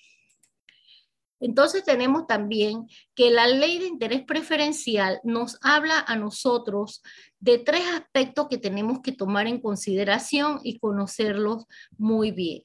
Nos habla de la tasa de referencia, el tramo preferencial y la tasa de interés preferencial o la tasa que se le va a pactar al cliente. En cuanto a la tasa de referencia, es la establecida por la Superintendencia de Bancos y comunicado a todos los bancos del sistema de forma trimestral. Es decir, todos los trimestres, los primeros días de cada trimestre, la Superintendencia de Banco emite un comunicado a todos los bancos del sistema donde dice cuál es la tasa de referencia para ese trimestre. Hoy día aquí acabo de ver que no, no lo estuve verificando y no lo cambié, pero es el mismo. Para el, para el segundo trimestre de 2023, enero, febrero, marzo, para el tercer trimestre, la tasa de referencia que emite la Superintendencia de Banco es de 5.75. El tramo preferencial es la diferencia entre la tasa de referencia, o sea, la tasa que nos da la referencia, nos da la superintendencia de banco, que dice que es el 5.75, y la tasa inferior a ella que cobra el acreedor sobre cada uno de los préstamos preferenciales. Este tramo está determinado por el precio de venta o valor de construcción al momento del financiamiento. El tramo preferencial siempre va a estar determinado por el precio de venta o el valor de construcción de la vivienda al momento del financiamiento. Y la tasa de interés preferencial que se va a pactar o la tasa pactada no es más que la tasa de interés que se pacta con el cliente o con el deudor una vez establecida la diferencia entre la tasa de referencia que dijimos que la comunica la superintendencia de bancos y la, el tramo preferencial, que es el que va a determinar cuántos puntos porcentuales se le va a dar a cada uno de los préstamos. Esto entonces nos dará a nosotros la, la tasa que se le va a pactar al cliente. No es más que una ecuación matemática tasa establecida por la superintendencia menos el tramo preferencial nos va a dar la tasa que se le va a pactar al cliente por un periodo determinado. Según la ley 3 del 20 de mayo de 1985, la ley de interés preferencial no obliga a los bancos a financiar préstamos bajo esta ley como les dije, es a criterio del banco decidir si van a otorgar préstamos hipotecarios bajo ley de interés preferencial. Y los puntos que dice que puedan preferenciar, según la ley del 20 de mayo de 1985, cuando se crea esta ley, decía que se podía otorgar hasta cinco puntos porcentuales para los préstamos hasta 20 mil y que no podrán exceder de cuatro puntos porcentuales para los préstamos mayores de 20 mil y que no excedieran de 50 mil. Aquí les estoy haciendo una referencia de lo que fue la ley 3, la ley de interés preferencial cuando se creó. Ya posteriormente, esta ley ha tenido una serie de eh, prórrogas que en cada una de estas prórrogas se han ido modificando ciertos, ciertos aspectos de la misma, donde hoy día ya no son hasta por lo menos el tope originalmente eran 50 mil balboas, ya hoy día el tope está en 180 mil balboas. Y el beneficio originalmente fue de 10 años, es decir, que si la tasa de referencia, vamos a decir que era 5 puntos, y el cliente estaba adquiriendo una vivienda con un tramo preferencial de 3 puntos porcentuales, 5 menos 3 por 10 años, yo le iba a pactar a ese cliente una tasa de, 3, eh, de 2%. Todo eso iba dependiendo porque dijimos que va a estar en la tasa de interés preferencial, se va a contemplar la superintendencia de banco, la tasa de referencia que nos emite la superintendencia de banco, menos lo que son los, eh, los puntos porcentuales de acuerdo a lo que dice la ley en cada uno de los puntos.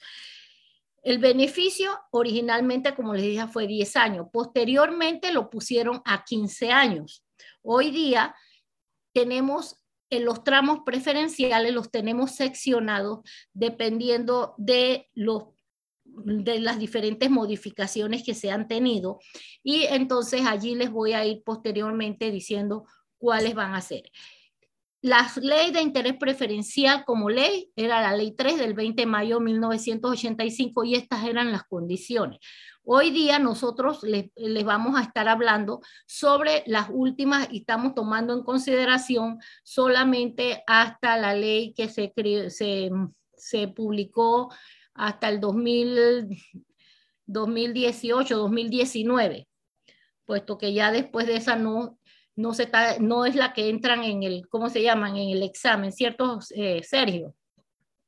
Exacto, entonces tenemos que tomar en consideración, pero como referencia, cuando se originó la ley, estas eran las condiciones.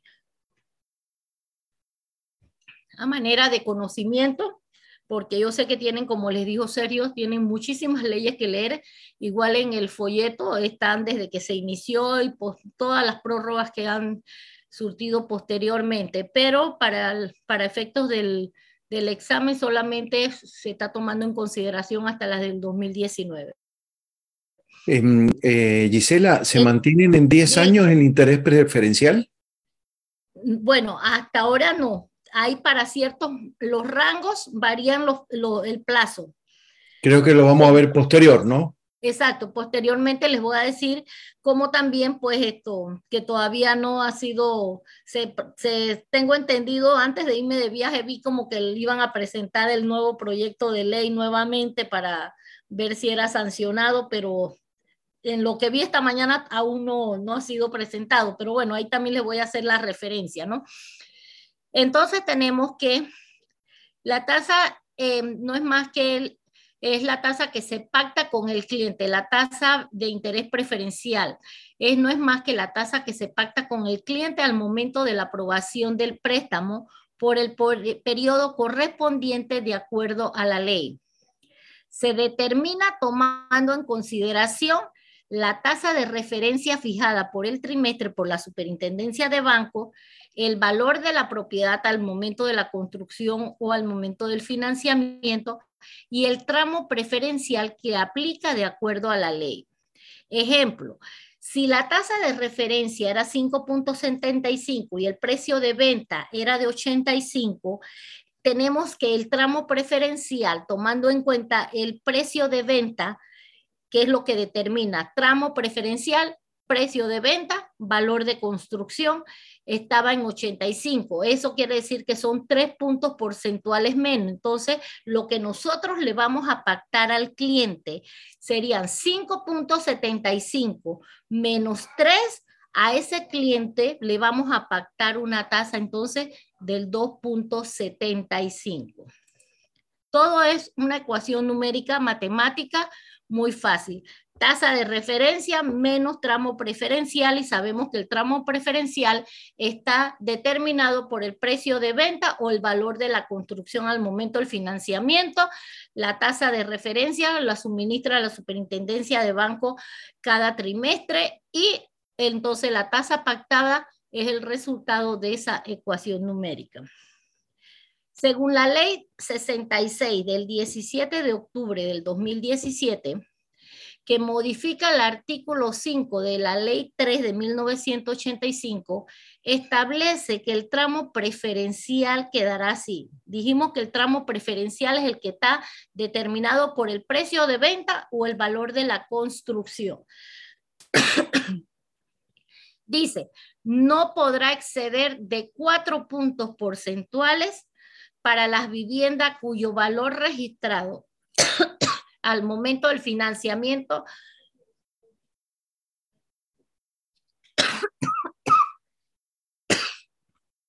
sea mayor de 40 mil.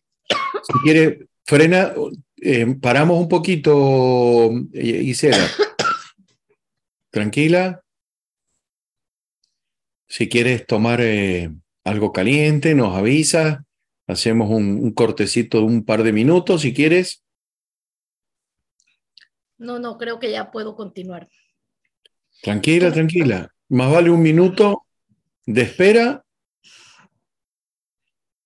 Sí, bueno, según esta ley de, del 2017, la modificación del 2017, decía que no se podrán exceder de cuatro puntos porcentuales con relación al tramo preferencial para las viviendas cuyo, cuyo valor registrado al momento del financiamiento sea mayor de 40 mil y que no exceda de 120 mil. Porque para los efectos ya se han visto la evolución de la ley de interés preferencial. Originalmente el tope o el techo que teníamos era de 50 mil balboas. Ya para el 2017 decía que podíamos otorgar préstamos bajo ley de interés preferencial por 120 mil, hasta 120 mil balboas. Y en el caso de viviendas cuyo valor registrado al momento del, del financiamiento sea de 40, hasta 40 mil balboas, el referido tramo será equivalente a la tasa de referencia. Es decir, toda persona que adquiera una vivienda que esté en el rango de 40 mil balboas para los efectos de la ley del 2017, la tasa de referencia establecida se va a financiar el 100%. Quiere decir con esto que el cliente solamente va a amortizar capital. Vivienda, dirán, pero ¿dónde hay vivienda? 40 mil. Hay muchísimos proyectos que tienen precios de venta de 40 mil, de 50 mil balboas. Entonces, en este sentido, si el préstamo sea que el precio de venta de una vivienda que sea hasta 40 mil balboas, el tramo será el 100% de la tasa de referencia. Entonces quiere decir que estos préstamos, estas personas que adquieren estas viviendas, no van a pagar intereses por ese préstamo preferencial. Los tramos preferenciales ya con, de acuerdo a la nueva modificación de la ley, que ya esto está más o menos obsoleto, puesto que ya pasaron los tiempos y por eso es que se está tratando de solicitar un nuevo proyecto de ley, ya que fue vetado, el último fue vetado por el señor presidente, entonces se está solicitando una nueva... Em, prórroga a la ley de interés preferencial, porque ahora mismo estamos, como quien dice, sin cobertura de ley de interés preferencial. Entonces tenemos que de acuerdo a la ley 5, tenemos que según el valor registrado al momento del financiamiento, hasta 45 mil sería el 100%. Esto es con lo del 2019, la última aprobación. Ya entonces, en vez de 40 mil, dice que las viviendas cuyo valor de construcción o precio de venta sea hasta 45 mil balboas, se va a financiar el 100% y va a tener la vigencia del préstamo de forma inmediata de 45 mil balboas a 120 mil balboas, ya el tramo no sería el 100% del 5, o sea, 5.75, que es la tasa de referencia, sino que va a tener un tramo del 4%. Va a ser por 10 años no renovables. Una vez que se aprueba un crédito por el plazo determinado, ese plazo no va a ser renovado. Entonces, tenemos que de, ciento, de 45 mil a 120 mil por 10 años, pero allí juega el papel de ver el permiso de ocupación, que decía que solamente eran para los préstamos que tuviesen permiso de ocupación hasta el 31 de diciembre del 2022. Todavía se están dando porque habrán muchos proyectos que tenían permisos de ocupación, pero que no se han entregado las viviendas. Entonces, a esas son las que se le está aplicando hoy día este tramo de 4%. De 45 mil a 80 mil, dice 4%, 10 años no renovables, pero entonces el permiso de ocupación hasta enero del 2022. Ya ahí este, este grupo, este sector, como que sí ya no tiene muchos créditos, eh, de 80 mil a 120 mil, ya el tramo sería el 3%, igual 10 años no renovables, y permiso de ocupación igualmente hasta enero del 2022. Entonces, para las viviendas plurifamiliares de forma vertical, dice que de 120 mil a 150 mil, ya el tramo sería baja a el 2%. Acordémonos que el porcentaje o el tramo es lo que nos determina el precio de venta o el valor de la construcción. Y esta entonces ya sería no 10 años, sino por 5 años y con el permiso de ocupación de enero del 2018 hasta septiembre del 2019. Y tenemos que las viviendas plurifamiliares vertical que estaban en 150 mil a 180 mil, ya sería entonces con un tramo de 1.5, o sea, 5.75 que está la, la tasa de referencia menos 1.5, entonces sería lo que se le iba a pactar al cliente por cinco años como beneficio del interés preferencial. Entonces, la tasa, perdón. Sí, sí una, una aclaración que creo que es importante Gisela, para todos los participantes. Eh, para el examen, para el examen, eh, lo vigente es lo que está brindando la profesora.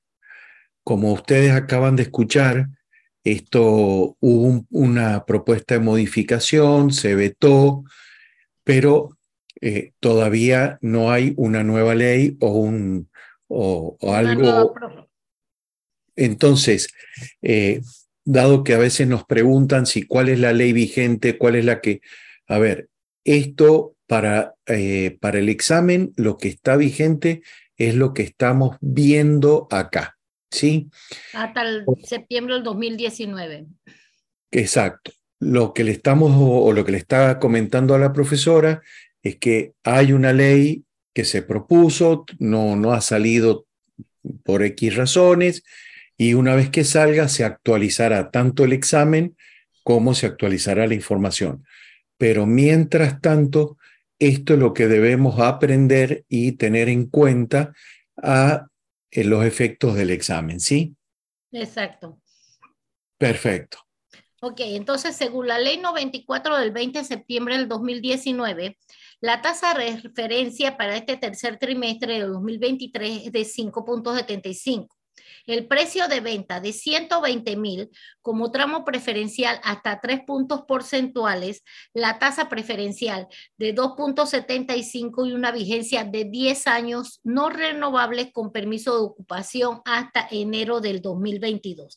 Si nos vamos tomando en consideración ya a menos que existan viviendas que se enmarquen dentro de este tramo preferencial y que tengan ya permiso de ocupación válido hasta enero del 2022, pero que no se habían tramitado, que no se habían, eh, pero que siempre y cuando que el permiso de ocupación sea hasta el primero de enero del 2022, estaríamos nosotros aplicando esta ley del 2019.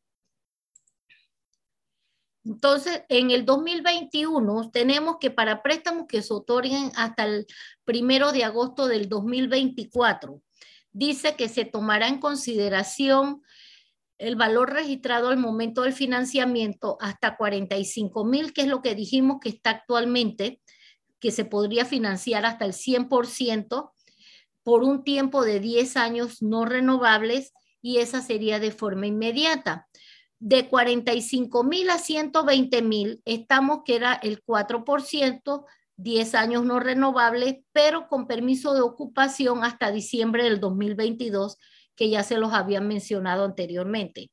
Si existe alguna de estas viviendas que tengan permiso de ocupación, que se enmarquen en esto de las vigencias, entonces esos préstamos se podrán otorgar con interés preferencial.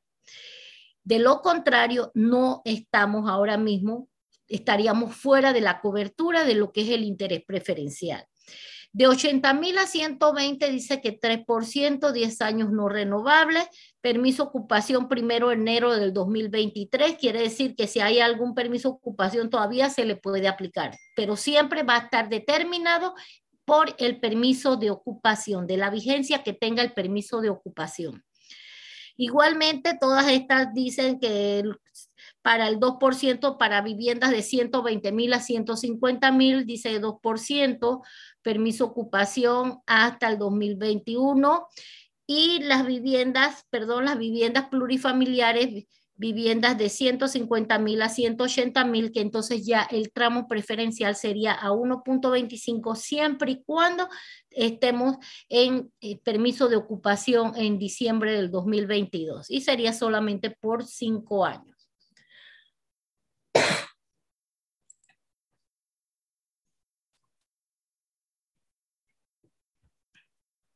Entonces tenemos que con la ley del 17 de noviembre del 2021. Con esta ley podrán acogerse a los beneficios de incentivos fiscales los préstamos hipotecarios otorgados hasta el primero de agosto del 2024. Aquí ya estamos hablando de beneficios fiscales, con lo cual se estimula la construcción de viviendas, se generan empleos directos e indirectos y a su vez se promueve la reactivación económica. La norma legal establece que las viviendas nuevas con permiso de construcción expedido en el periodo del primero de julio del 2016 al primero de julio del 2022 quedan exoneradas del impuesto de transferencia de bienes inmuebles. El mismo beneficio aplica a las viviendas nuevas con permiso de ocupación expedido antes del primero de julio del 2023. Así que ya primero julio 23 ya pasó, entonces en esta también nos quedamos desfasados, a menos que sea contemplado en el nuevo proyecto de ley que está por presentarse en la Asamblea. Entonces también tenemos que tenemos que la ley 3 de 1985, tenemos que según el artículo 5 de la ley 94 del 2019 queda sin todo artículo, el artículo transitorio, los préstamos hipotecarios preferencial que se otorguen desde el momento de la promulgación de la presente ley hasta el primero de agosto del 28 se acogerán a los beneficios de la ley de 1985, salvo excepciones establecidas. Para efectos del artículo 5 de la Ley 3 de 1900, en el caso del numeral 1, este beneficio será aplicable desde la promulgación de la presente ley para viviendas que cuenten con permiso de ocupación hasta agosto del 2028. En esto, para la aplicación de la ley de interés preferencial, tenemos que estar muy pendientes de todas estas eh, todas estas eh, condiciones que nos ponen, unas que tienen que ver con el permiso de ocupación, otras que si el artículo eh, que si dice que solamente tantos años, entonces por eso debemos dominar los términos esto de interés preferencial, de lo que es la tasa de referencia, el tramo preferencial, que es muy importante saber que el tramo preferencial lo determina el valor del, de construcción o el precio de venta de la vivienda y posteriormente lo que son los el plazo del beneficio, el beneficio de la ley de interés preferencial, que siempre va a ser por un periodo corto, ¿Qué sucede con las viviendas que tienen, vamos a decir, que se le aprobó un interés preferencial a, un, a 10 años? Dijimos que el vencimiento de la ley de interés preferencial se toma en consideración como si fuese fecha de cumpleaños. Si para diciembre, para, perdón, para, estamos en julio, vamos a decir que si para agosto del 2023 se termina el eh, se termina el beneficio del interés preferencial que lo tenía el cliente, vamos a decir que por 15 años, ¿qué, qué, qué se va a tener que hacer? Bueno, en primer lugar, el banco, como tres o seis meses antes del vencimiento, le va a comunicar al cliente que su interés preferencial está próximo a vencer y le va a presentar las alternativas que tenga el cliente, ya sea extender el plazo para mantenerse con la misma mensualidad que estaba pagando y como ya ha estado amortizando bastante, pues se supone que el cliente ya está en la facilidad de poder eh, decidir que va a extender el plazo, porque aparte de eso está dentro de la edad establecida para acogerse al préstamo hipotecario y entonces el cliente tiene que decidir si acepta la nueva tasa porque se venció ya automáticamente cuando se vence esa tasa de interés preferencial, se le va a poner la tasa de referencia a la tasa actual que tiene el banco. Vamos a decir, el cliente tiene una tasa pactada ahora mismo de 2.75 pero entonces ya el cliente, cuando le notifican que está próximo a vencer su, su préstamo de interés preferencial y que le va a quedar en 5.75, el cliente puede decidir, pues yo me acojo a extensión de plazo, porque le van a presentar los dos escenarios. Así le queda la mensualidad extendiendo el plazo, así le queda la mensualidad con la misma, con la nueva tasa que va a tener vigente a partir de la fecha en que se le vence a su préstamo. Entonces el cliente puede decidir o extiende el plazo, que es lo que más hacen comúnmente, y o dice voy a pagar la nueva tasa para amortizar mucho más rápido y terminar mi préstamo. Entonces, en el caso de los numerales 2 y 3, se podrán acoger a este beneficio de viviendas cuyos permisos de ocupación fueron expedidos desde el 1 de enero del 2017 hasta la fecha de promulgación de la presente ley, solo para los préstamos hipotecarios que se otorguen hasta el 30 de junio del 2024. Estas son otras condiciones que tienen ciertos préstamos hipotecarios, pero todo, vamos a, todo va a estar enmarcado y regulado por lo que diga la nueva, el nuevo proyecto de ley de interés preferencial que está próximo a ser presentado a la Asamblea. El numeral 1 de este artículo es de orden público y de interés social y tendrá efectos no tendrá efectos retroactivos hasta el 1 de enero del 2023. Entonces, tenemos también que según el artículo 2 aprobado el 5 de julio, de, perdón, el 5 de la ley 3 del 20 de mayo de 1985 dice que la diferencia entre la tasa de referencia y la tasa inferior a ella que a discrecional y efectivamente cobre el acreedor sobre cada uno de los préstamos hipotecarios preferenciales se denomina tramo preferencial. El referido tramo preferencial, como ya les he explicado anteriormente, no podrá exceder de cuatro puntos porcentuales para los préstamos de vivienda por un periodo de 10 años renovables y cuyo valor registrado al momento del financiamiento sea mayor de 45 mil y que no exceda de 120 mil. Del 2.2% para viviendas familiares verticales por un periodo de 5 años no renovables, y ahí no vamos a 10 años, vamos a 5 años no renovables al momento del, al momento del financiamiento, tomando en consideración el valor registrado y que no sea mayor de 120 mil y que no exceda de 150 mil a nivel nacional.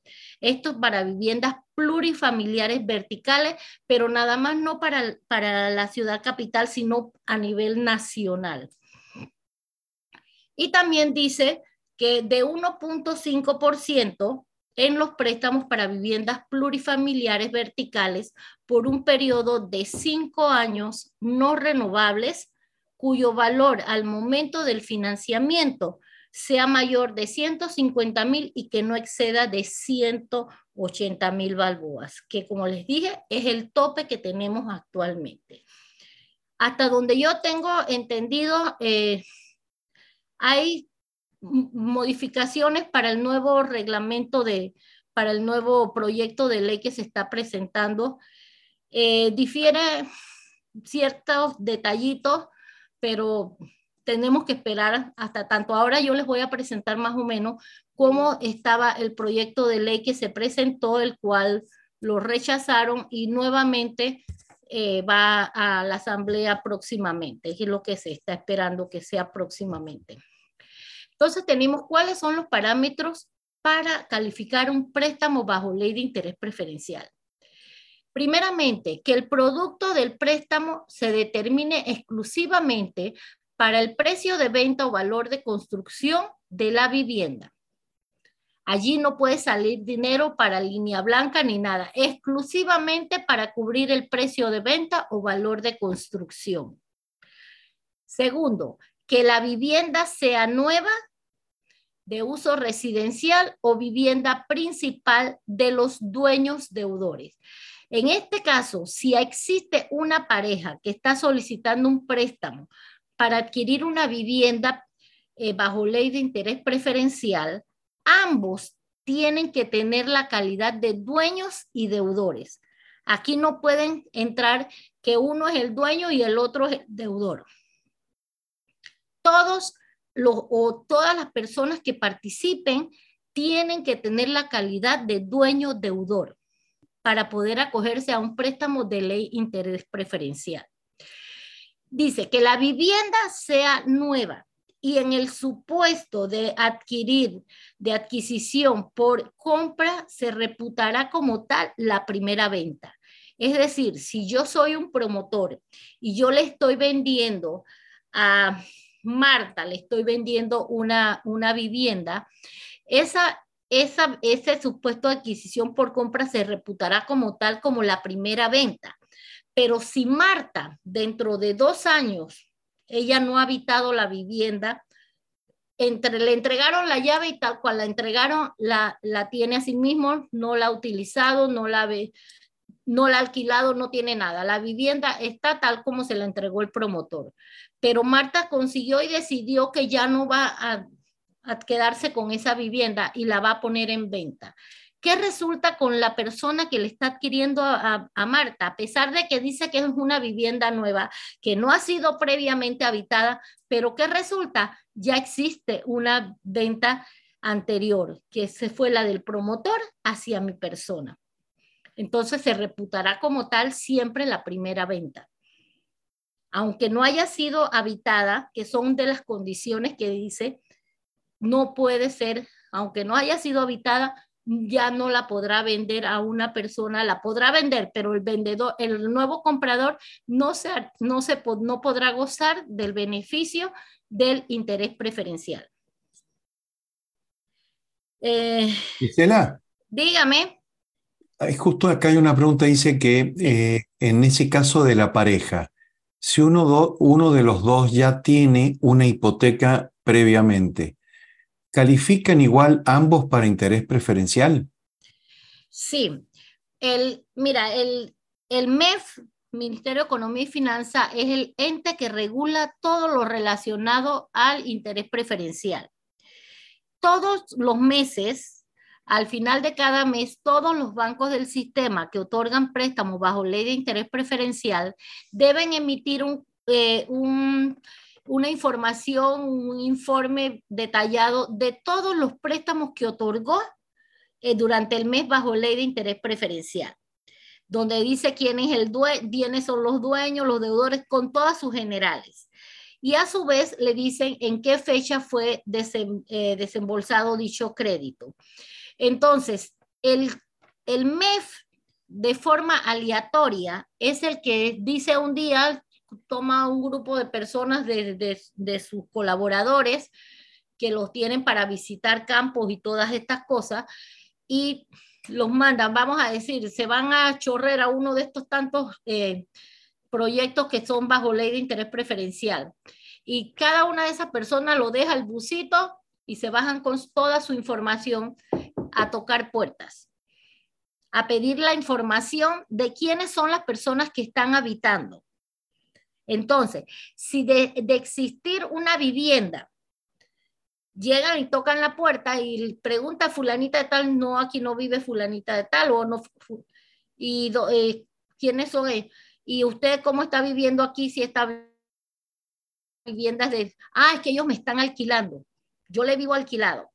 Los préstamos bajo ley de interés preferencial no podrán ser utilizados para alquiler. Entonces, porque tiene que ser la vivienda principal del dueño deudor.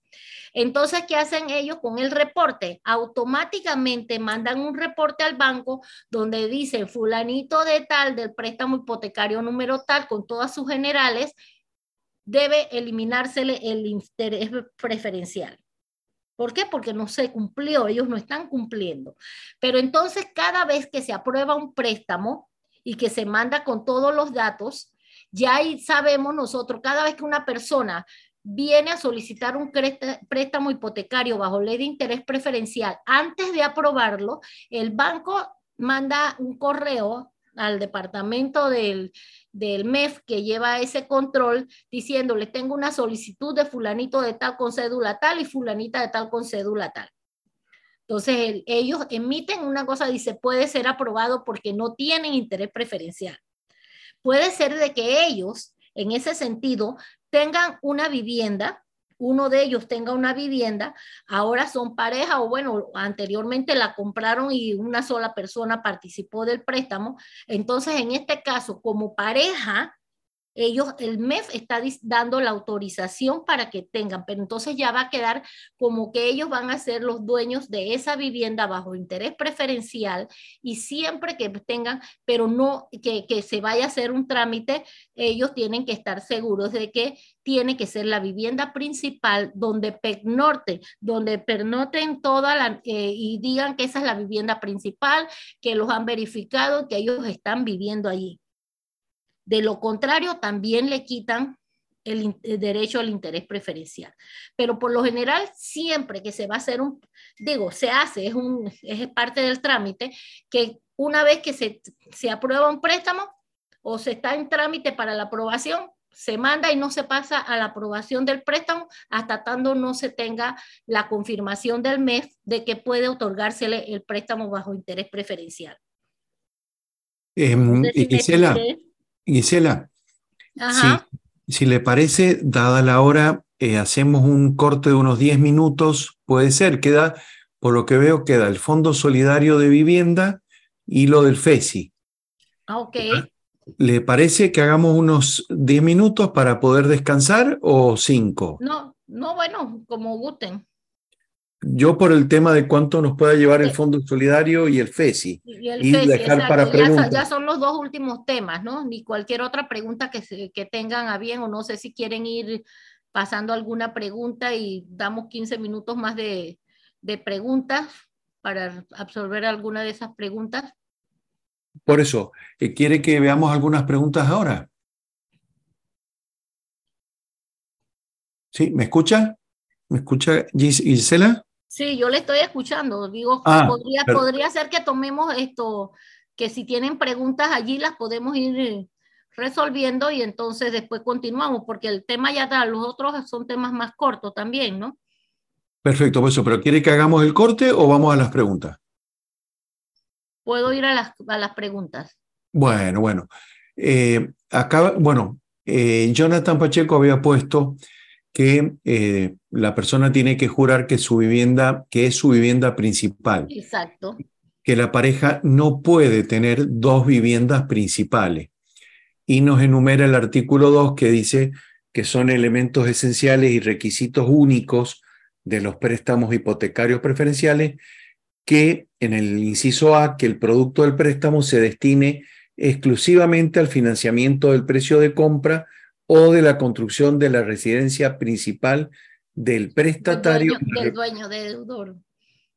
Exacto. Por favor, Jonathan, que nos confirme si le ha quedado, si nos puede confirmar que ha quedado claro que es tal cual como lo, lo ha expresado, ¿no?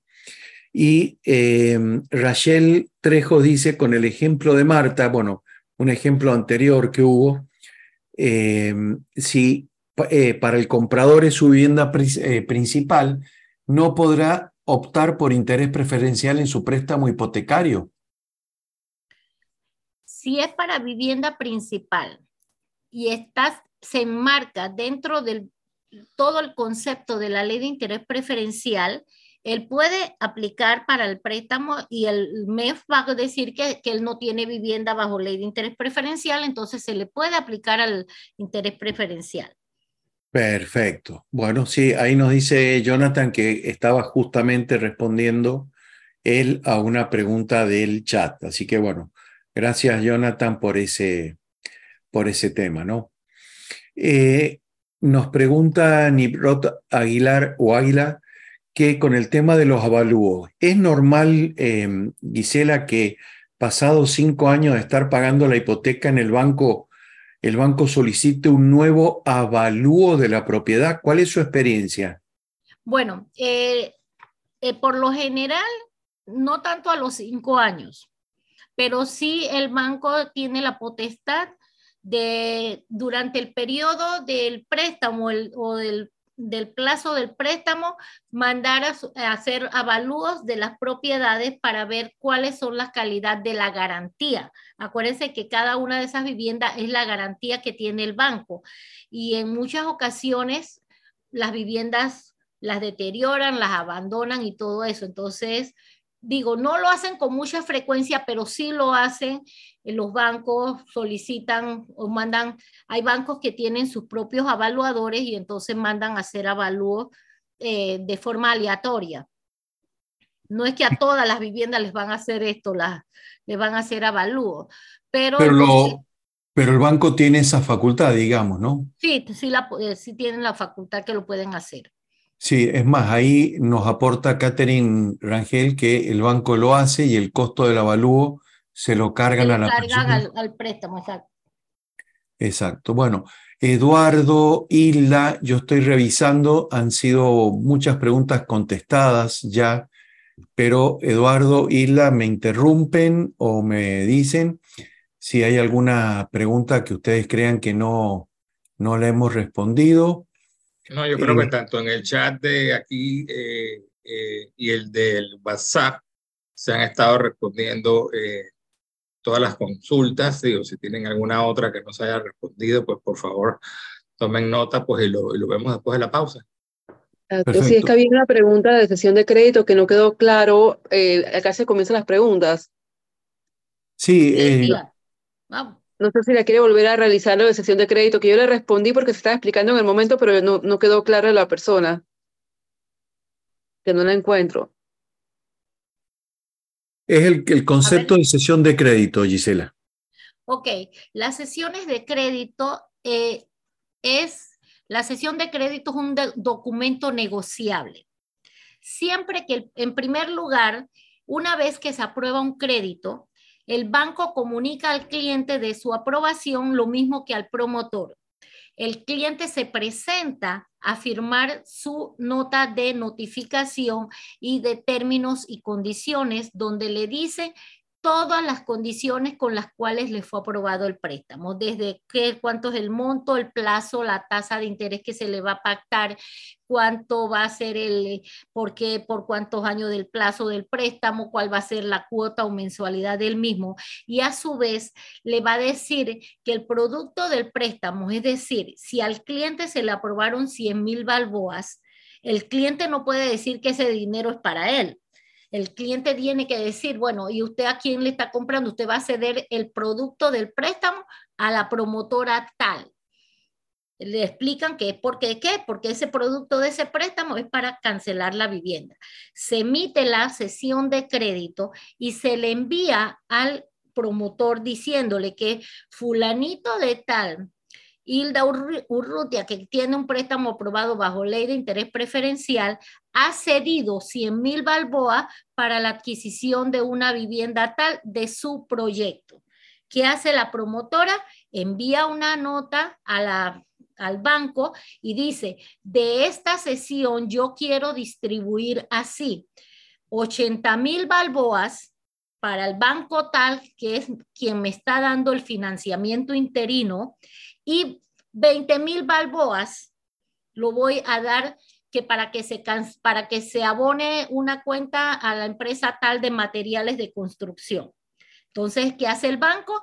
Emite, recibe la, la sesión de crédito y emite entonces una carta promesa de pago. ¿A favor de qué? Del banco que está dando el financiamiento interino y la otra carta promesa de pago para la empresa de materiales de construcción, donde dice que el promotor tal o la empresa tal ha cedido del préstamo hipotecario aprobado a fulanito de tal la suma de 80 mil dólares para abonar a la cuenta del financiamiento interino y 20 mil dólares para abonar a la cuenta de ellos por compra de materiales. Entonces, ya esa carta promesa de pago es el compromiso que va a tener el banco para desembolsar esas sumas de dinero a favor de esas personas que, a las cuales se les hizo una sesión de crédito. Bueno, muchas gracias por la aclaración, Isela, y eh, a las personas o la persona que estaba con la duda. sí, y ahí, Catherine, y ahí Catherine agregó que la carta de términos y condiciones, bueno, aprueba esas sesiones para el banco o para eh, la persona que diga el contrato de compraventa. Exacto.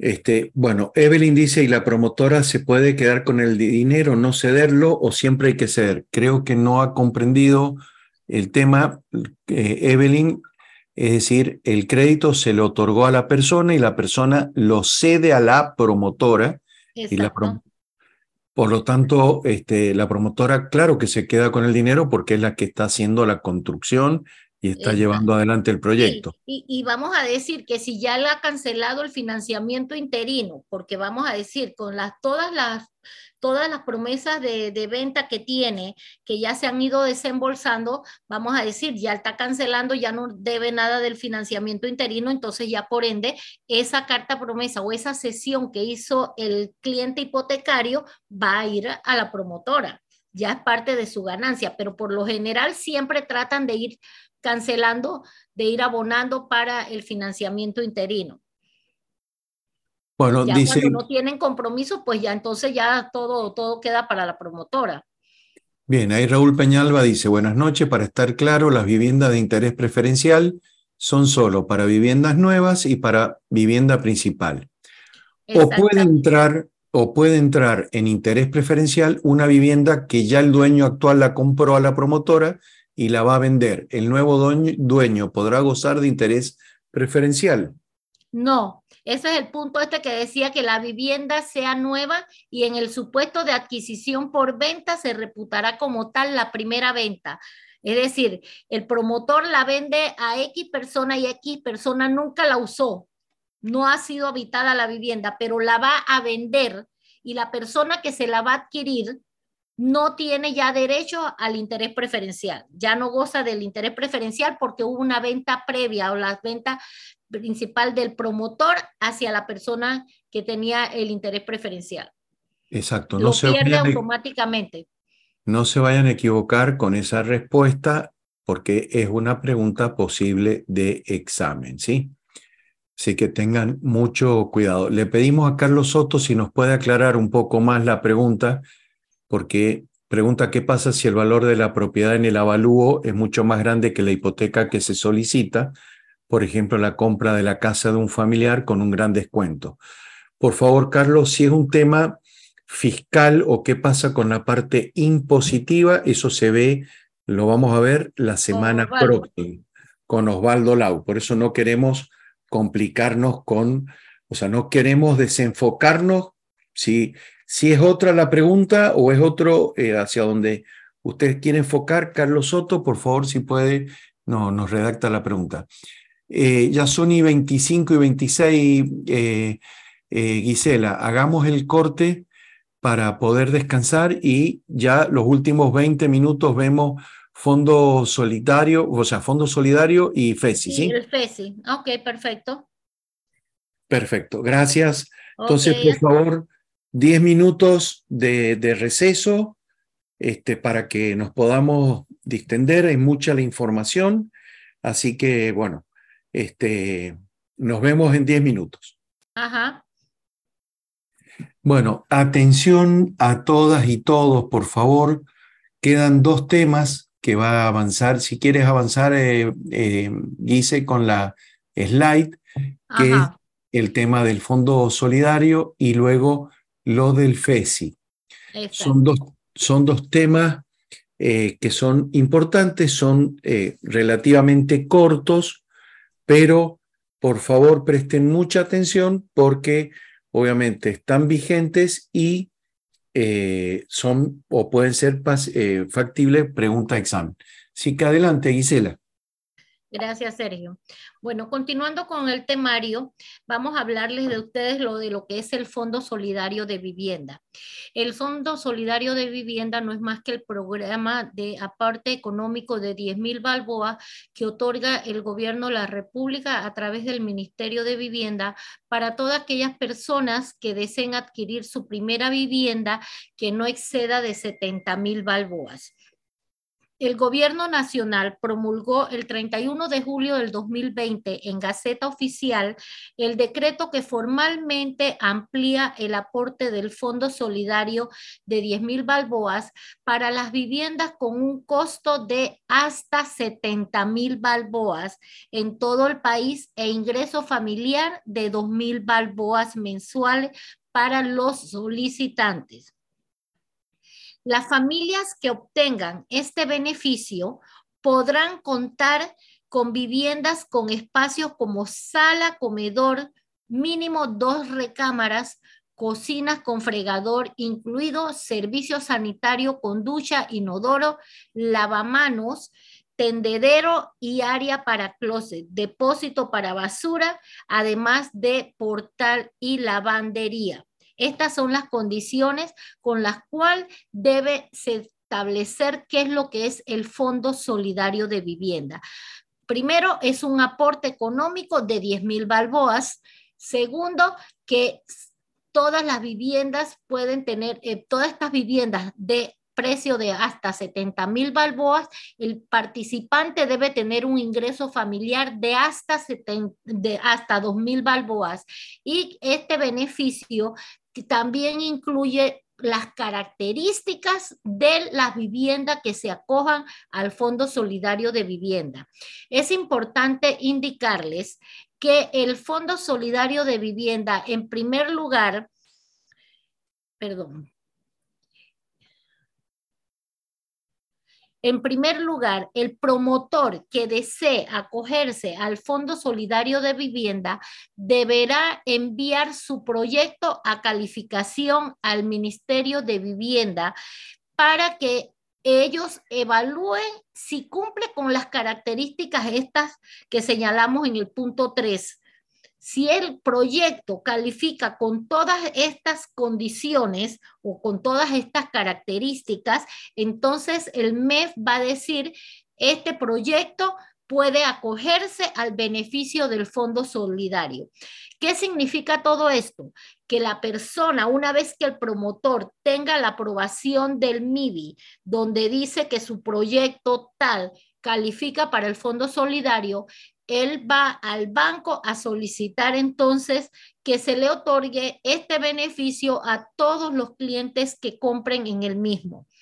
Una vez que el banco aprueba el préstamo, verificando con el MIBI también de que efectivamente tienen la certificación de que este proyecto califica, entonces vamos a decir que si un cliente está comprando una vivienda que dice que es hasta 70 mil balboas, este cliente, el banco le va a aprobar un préstamo por 60 mil balboas, porque los 10 mil balboas que son correspondientes al Fondo Solidario de Vivienda se va a utilizar como si fuese el abono inicial, que va a ser tramitado del MIBI para el cliente a través del Banco Nacional de Panamá. Así que el promotor, siempre que se le aprueba un préstamo, él sabe que cuenta con 10 mil dólares que le va a ser efectivo el Banco Nacional como abono inicial. Y el cliente, en vez de pedir un préstamo de 70 mil, va a tener un préstamo de 60 mil balboas, que a su vez estos préstamos se acogen a la ley de interés preferencial. Así que tienen doble beneficio. Este es un, un programa que ha contribuido muchísimo a la construcción. Eh, ustedes saben también que lo que es el sector de la construcción es la rueda que mueve la economía, tiene muchas cosas de empleos materiales de construcción, empleos directos e indirectos, etc. Entonces, las... Como dijimos... Una consulta, Gisela, una consulta. Dígame. Eh, porque justo pregunta Mirelis Quintero si es 50 mil o 70 mil. No, ya, ya, ya, ya el tope está en 70 mil balboas. Exacto, es para que tomen bien claro eso. Ya no es 50 mil, es 70 mil. 70 mil para, vivienda, para vivienda. anteriormente eran 50 mil, pero ya con el, el programa este que con la nueva aprobación, con el, de acuerdo cuando se promulgó el 31 de julio del 2020, ya entonces indicaban que eran de hasta 70 mil balboas las viviendas. Adelante, adelante, Gisela. Entonces, entonces, tenemos que las creaciones eran lo que estaban anteriormente, que decía que se crea, el, el Fondo Solidario se creó mediante decreto ejecutivo de 16 de noviembre del 2014. Allí se hablaba que era hasta 50 mil balboas y el monto sí se ha mantenido en 10 mil balboas, que es lo que da el aporte del, del gobierno para ese abono inicial. Y entonces se hablaba del ingreso familiar ordinario que no fuera que fuera de 1.200 hasta un máximo de 1.500. Posteriormente, en el 2014, se hace una nueva modificación y se, entonces se adiciona la figura de edificios de apartamentos y multifamiliares como solución habitacional que eran hasta 60 mil balboas. Igualmente se mantenían el beneficio de los 10 mil balboas del Fondo Solidario y el ingreso se ponía que debería ser hasta 1.500. Ya ahora con la nueva modificación del 2020 se pone que es hasta 70 mil balboas el beneficio, todos los proyectos que tengan, que cumplan también con todo lo de la calificación para el proyecto y que sean de un precio hasta 70 mil balboas. El beneficio del Fondo Solidario se mantiene en 10 mil balboas, pero entonces ya aquí dice que el ingreso es hasta 2 mil balboas. Y estos pueden ser de ingresos de la economía formal e informal. También tenemos que el Fondo Solidario de Vivienda, los solicitantes a este beneficio deberán cumplir con lo siguiente. Es decir, todas las personas que vayan a acogerse al beneficio del Fondo Solidario deben presentar una declaración jurada de ingreso familiar, demostrar la aprobación del préstamo hipotecario para la compra de vivienda por la cual se solicita el aporte, el ingreso familiar en conjunto que no supere los 2.000 balboas, no ser propietario de vivienda, ser panameño mayor de edad o extranjero con residencia formal.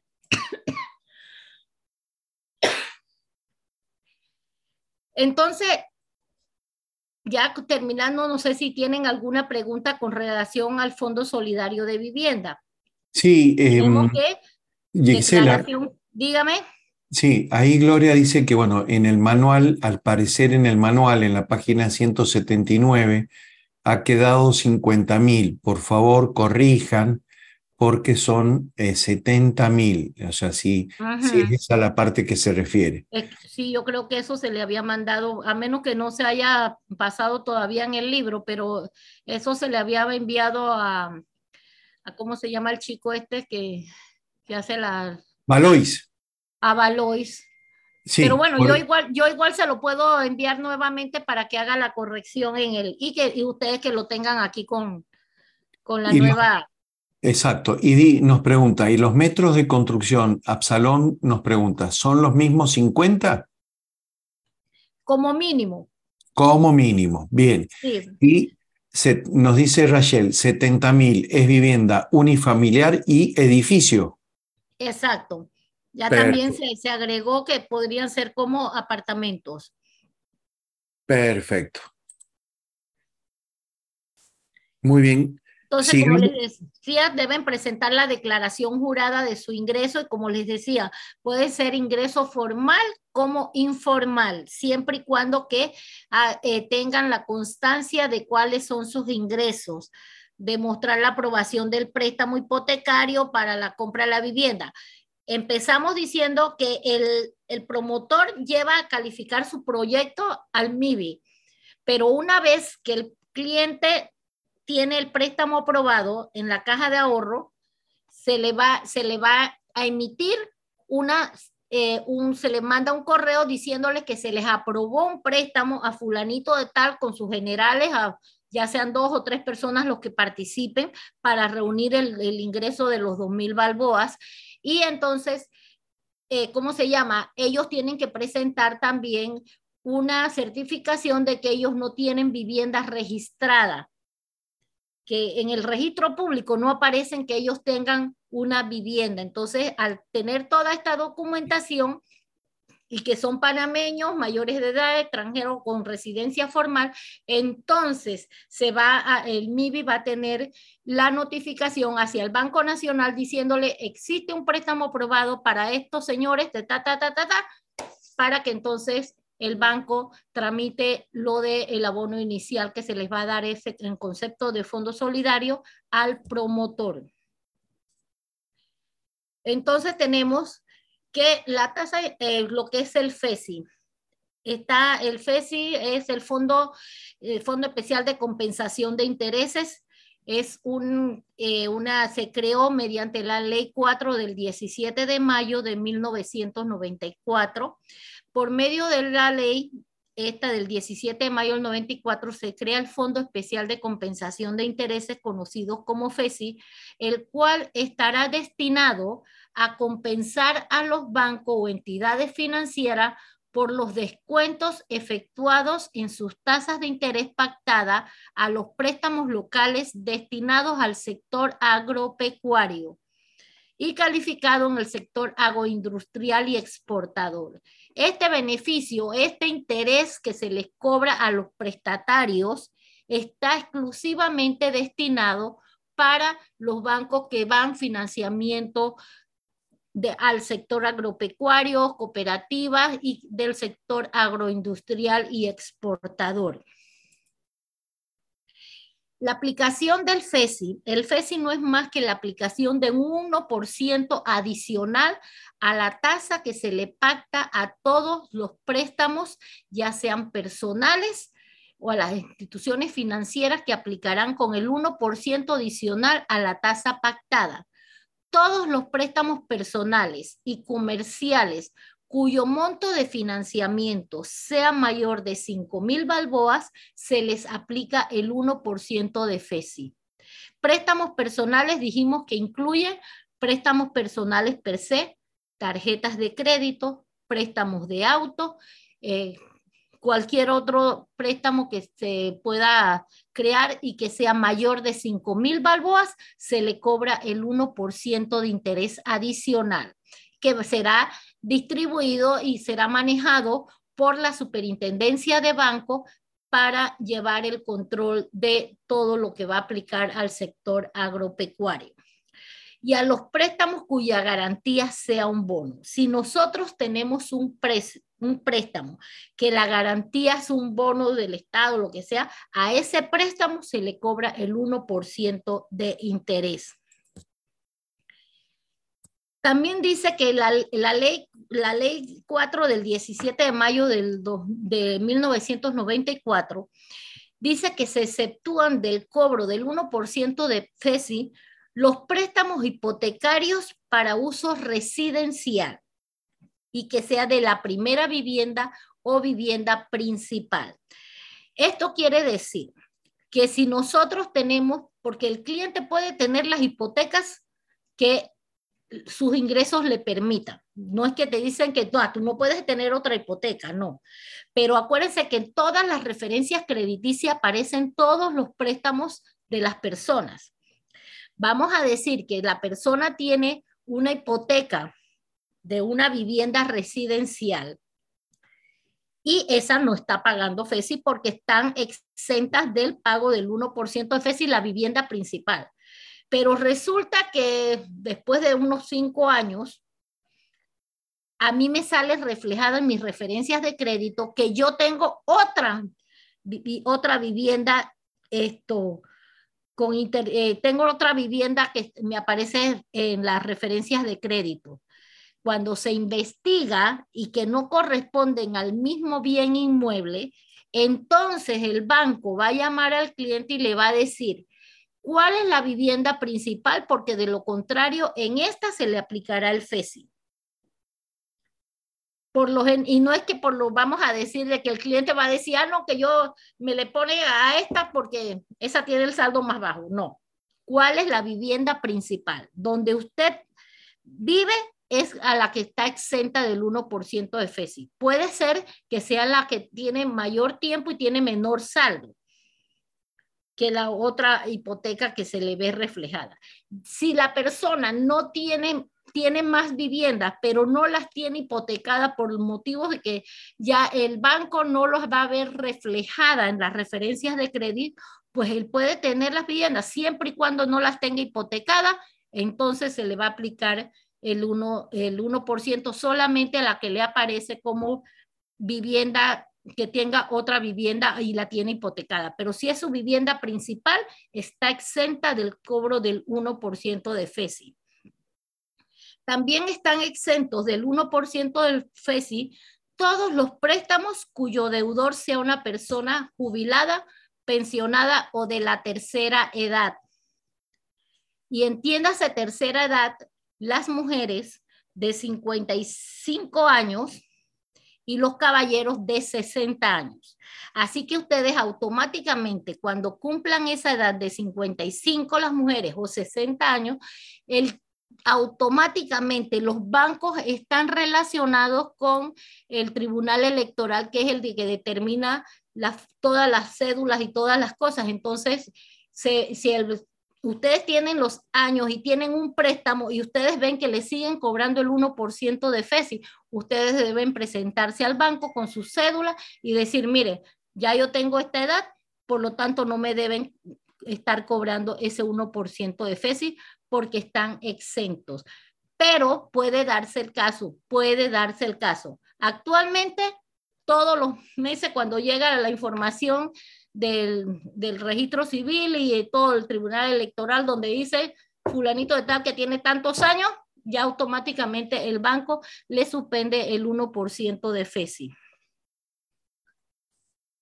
Entonces tenemos que, con relación a los préstamos hipotecarios para eh, de uso residencial de la primera vivienda o vivienda principal que se exceptúan del cobro del 1%, debemos entender como vivienda principal la vivienda donde reside el prestatario, que era lo que les estaba aplicando.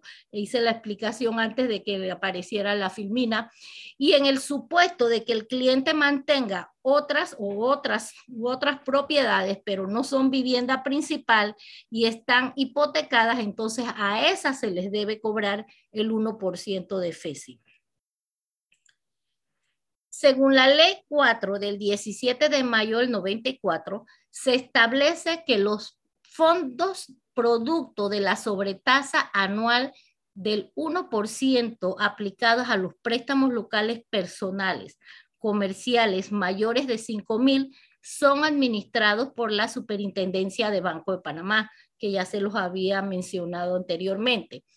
Y con la ley 15 del 15 de abril del 2015, de esta sobretasa se asigna el 50% para financiamiento de los intereses preferenciales al Banco de Desarrollo Agropecuario para distribuirlos entre las cooperativas agropecuarias.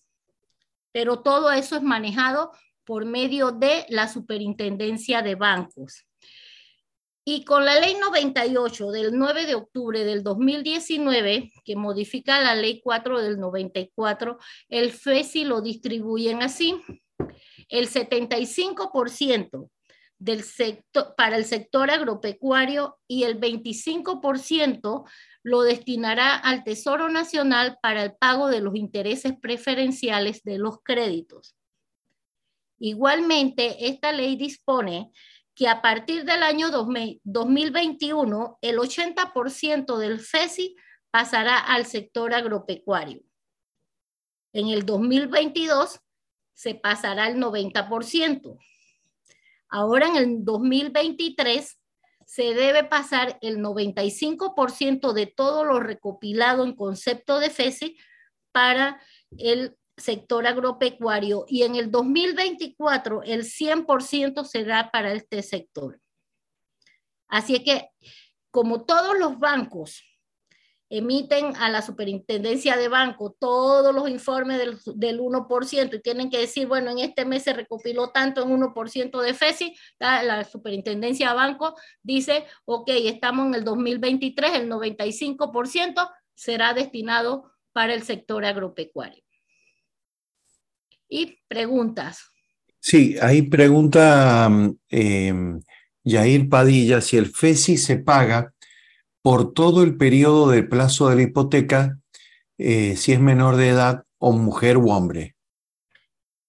Bueno, menor de edad, por lo general no se, no se otorgan préstamos a los menores de edad. Muy bien. Eh, eh, es para, de acuerdo a, la edad que si sean, ¿cómo se llama? vamos a ver, para los de la tercera edad. Ah, no, no, claro, ahí, ahí, nos, ahí nos aclara Jair Padilla, dice, menor de 55 mujer y 60 el hombre. Ajá, exacto. Ahí, exacta, esa es la distribución. Una vez que se cumpla los 55 años las mujeres y 60 los hombres, automáticamente se elimina el 1% de, ese, de esa sobretasa del FESI, del 1% adicional que se les cobraba pero de lo contrario, todo préstamo que se haga, es más, actualmente cualquiera que tenga una tarjeta de crédito con, con montos o la línea establecida de más de 5 mil balboas, 5 mil uno en adelante, se les cobra el 1% de FESI. Préstamo personal igualmente, préstamos de auto, y los préstamos que tienen como garantía un bono. Son préstamos prácticamente como se le dice préstamos prendarios con garantía de bono. Entonces, eso se les cobra el 1% de FESI. Bien, Flor, Flor, ¿estás en línea? A ver. Porque ya se encuentra la profesora. Bien, eh, ya le... Estoy. Sí, ya, Flor, pone a la profesora María Cumin, por favor, como coanfitriona. Voy. Bien. Eh, a ver, entonces, bueno, eh, si el préstamo... Si el, eh, Yajaira nos pregunta, si el préstamo hipotecario está a nombre del matrimonio, ¿la mujer debe esperar que su esposo cumpla 60? Con el primero, si, si, están, si ambos tienen la calidad de deudores. Pero acuérdense que el préstamo, el préstamo hipotecario, siempre y cuando sea de la vivienda principal, no paga FESI. Perfecto. Bueno, eh, les pedimos un favor, dado el tema del tiempo.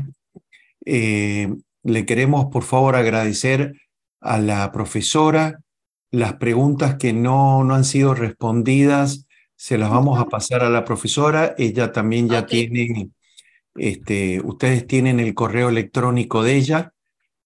Em, Así que, a ver, ¿le encontraste, Flor? María Cumi. No, no, no, no la encuentro. Sí, fíjate, está como María, a ver, ya te digo. Recién Porque la la, busco como María y no encuentro, Lorena tampoco. a ver, yo recién la vi. A ver. A ver, María Lorena, si, si estás en línea, si nos puedes habilitar micrófono. A ver. Mientras tanto, le vamos pidiendo a todos que puedan encender sus, sus cámaras. Y vamos a sacar la, la foto para la profesora. Yo recién la vi a María Lorena, pero no sé por qué ahora sé como que ha salido. Como que ha salido, sí. Bueno, a ver, estemos atentos a- al, al- al ingreso de la profesora. A ver, yo la estoy, la estoy buscando. Bueno, em, eh, Gis- Gisela, si pudieras dejar de compartir. A ver, si puedes dejar de compartir. O si no, ahí Eh. está, ahí está, ahí está. Muy bien. Y eh, Gisela, ¿a quién puedes designar? No sé si estás viendo, si puedes ver ahí, puedes act- activar la cámara. Déjame ver. A ver.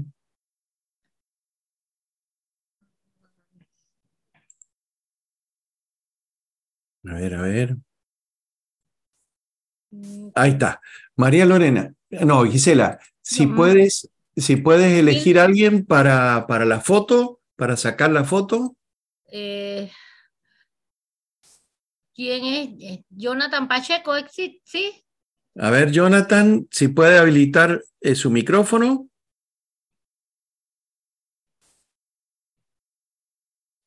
A ver, parece que no. ¿No? ¿Alguien más? A ver. No, no veo el correo de la profesora. Ya lo enviaron.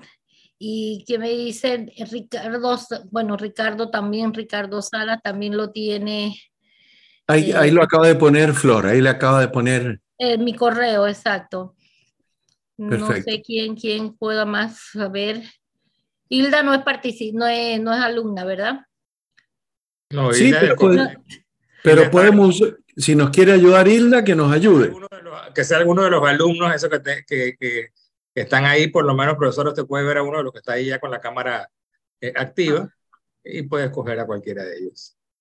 Para ver, pero es que no me salen los, en la cámara no me salen lo- los participantes. No Ah, no, los- no los Ah. puede ver. A ver, Eduardo, a ver si a quién le pedimos. A ver, a ver, a ver, a ver. A ver. María- María. Virginia. María. Virginia. Hola, buenas noches. Hola, ¿qué ¿La tal? tomo Hola. yo o cuento hasta uno? Eh, cu- ¿O cuento hasta tres, perdón? Cuenta hasta tres. Vale. Y hacemos todos así. Vamos a, a- a motivar a los demás compañeros. Vamos. A la una, a las dos y a las tres. Pues, Güey. vamos a tomar dos fotos, ¿no? Vamos nuevamente porque- para los que no salen. Sí, porque son, somos, somos muchos, así que ahí va la primera foto y ahora va la segunda. Vamos de nuevo. Uno, dos, tres. Listo, foto sacada y ya está puesta en el grupo de WhatsApp.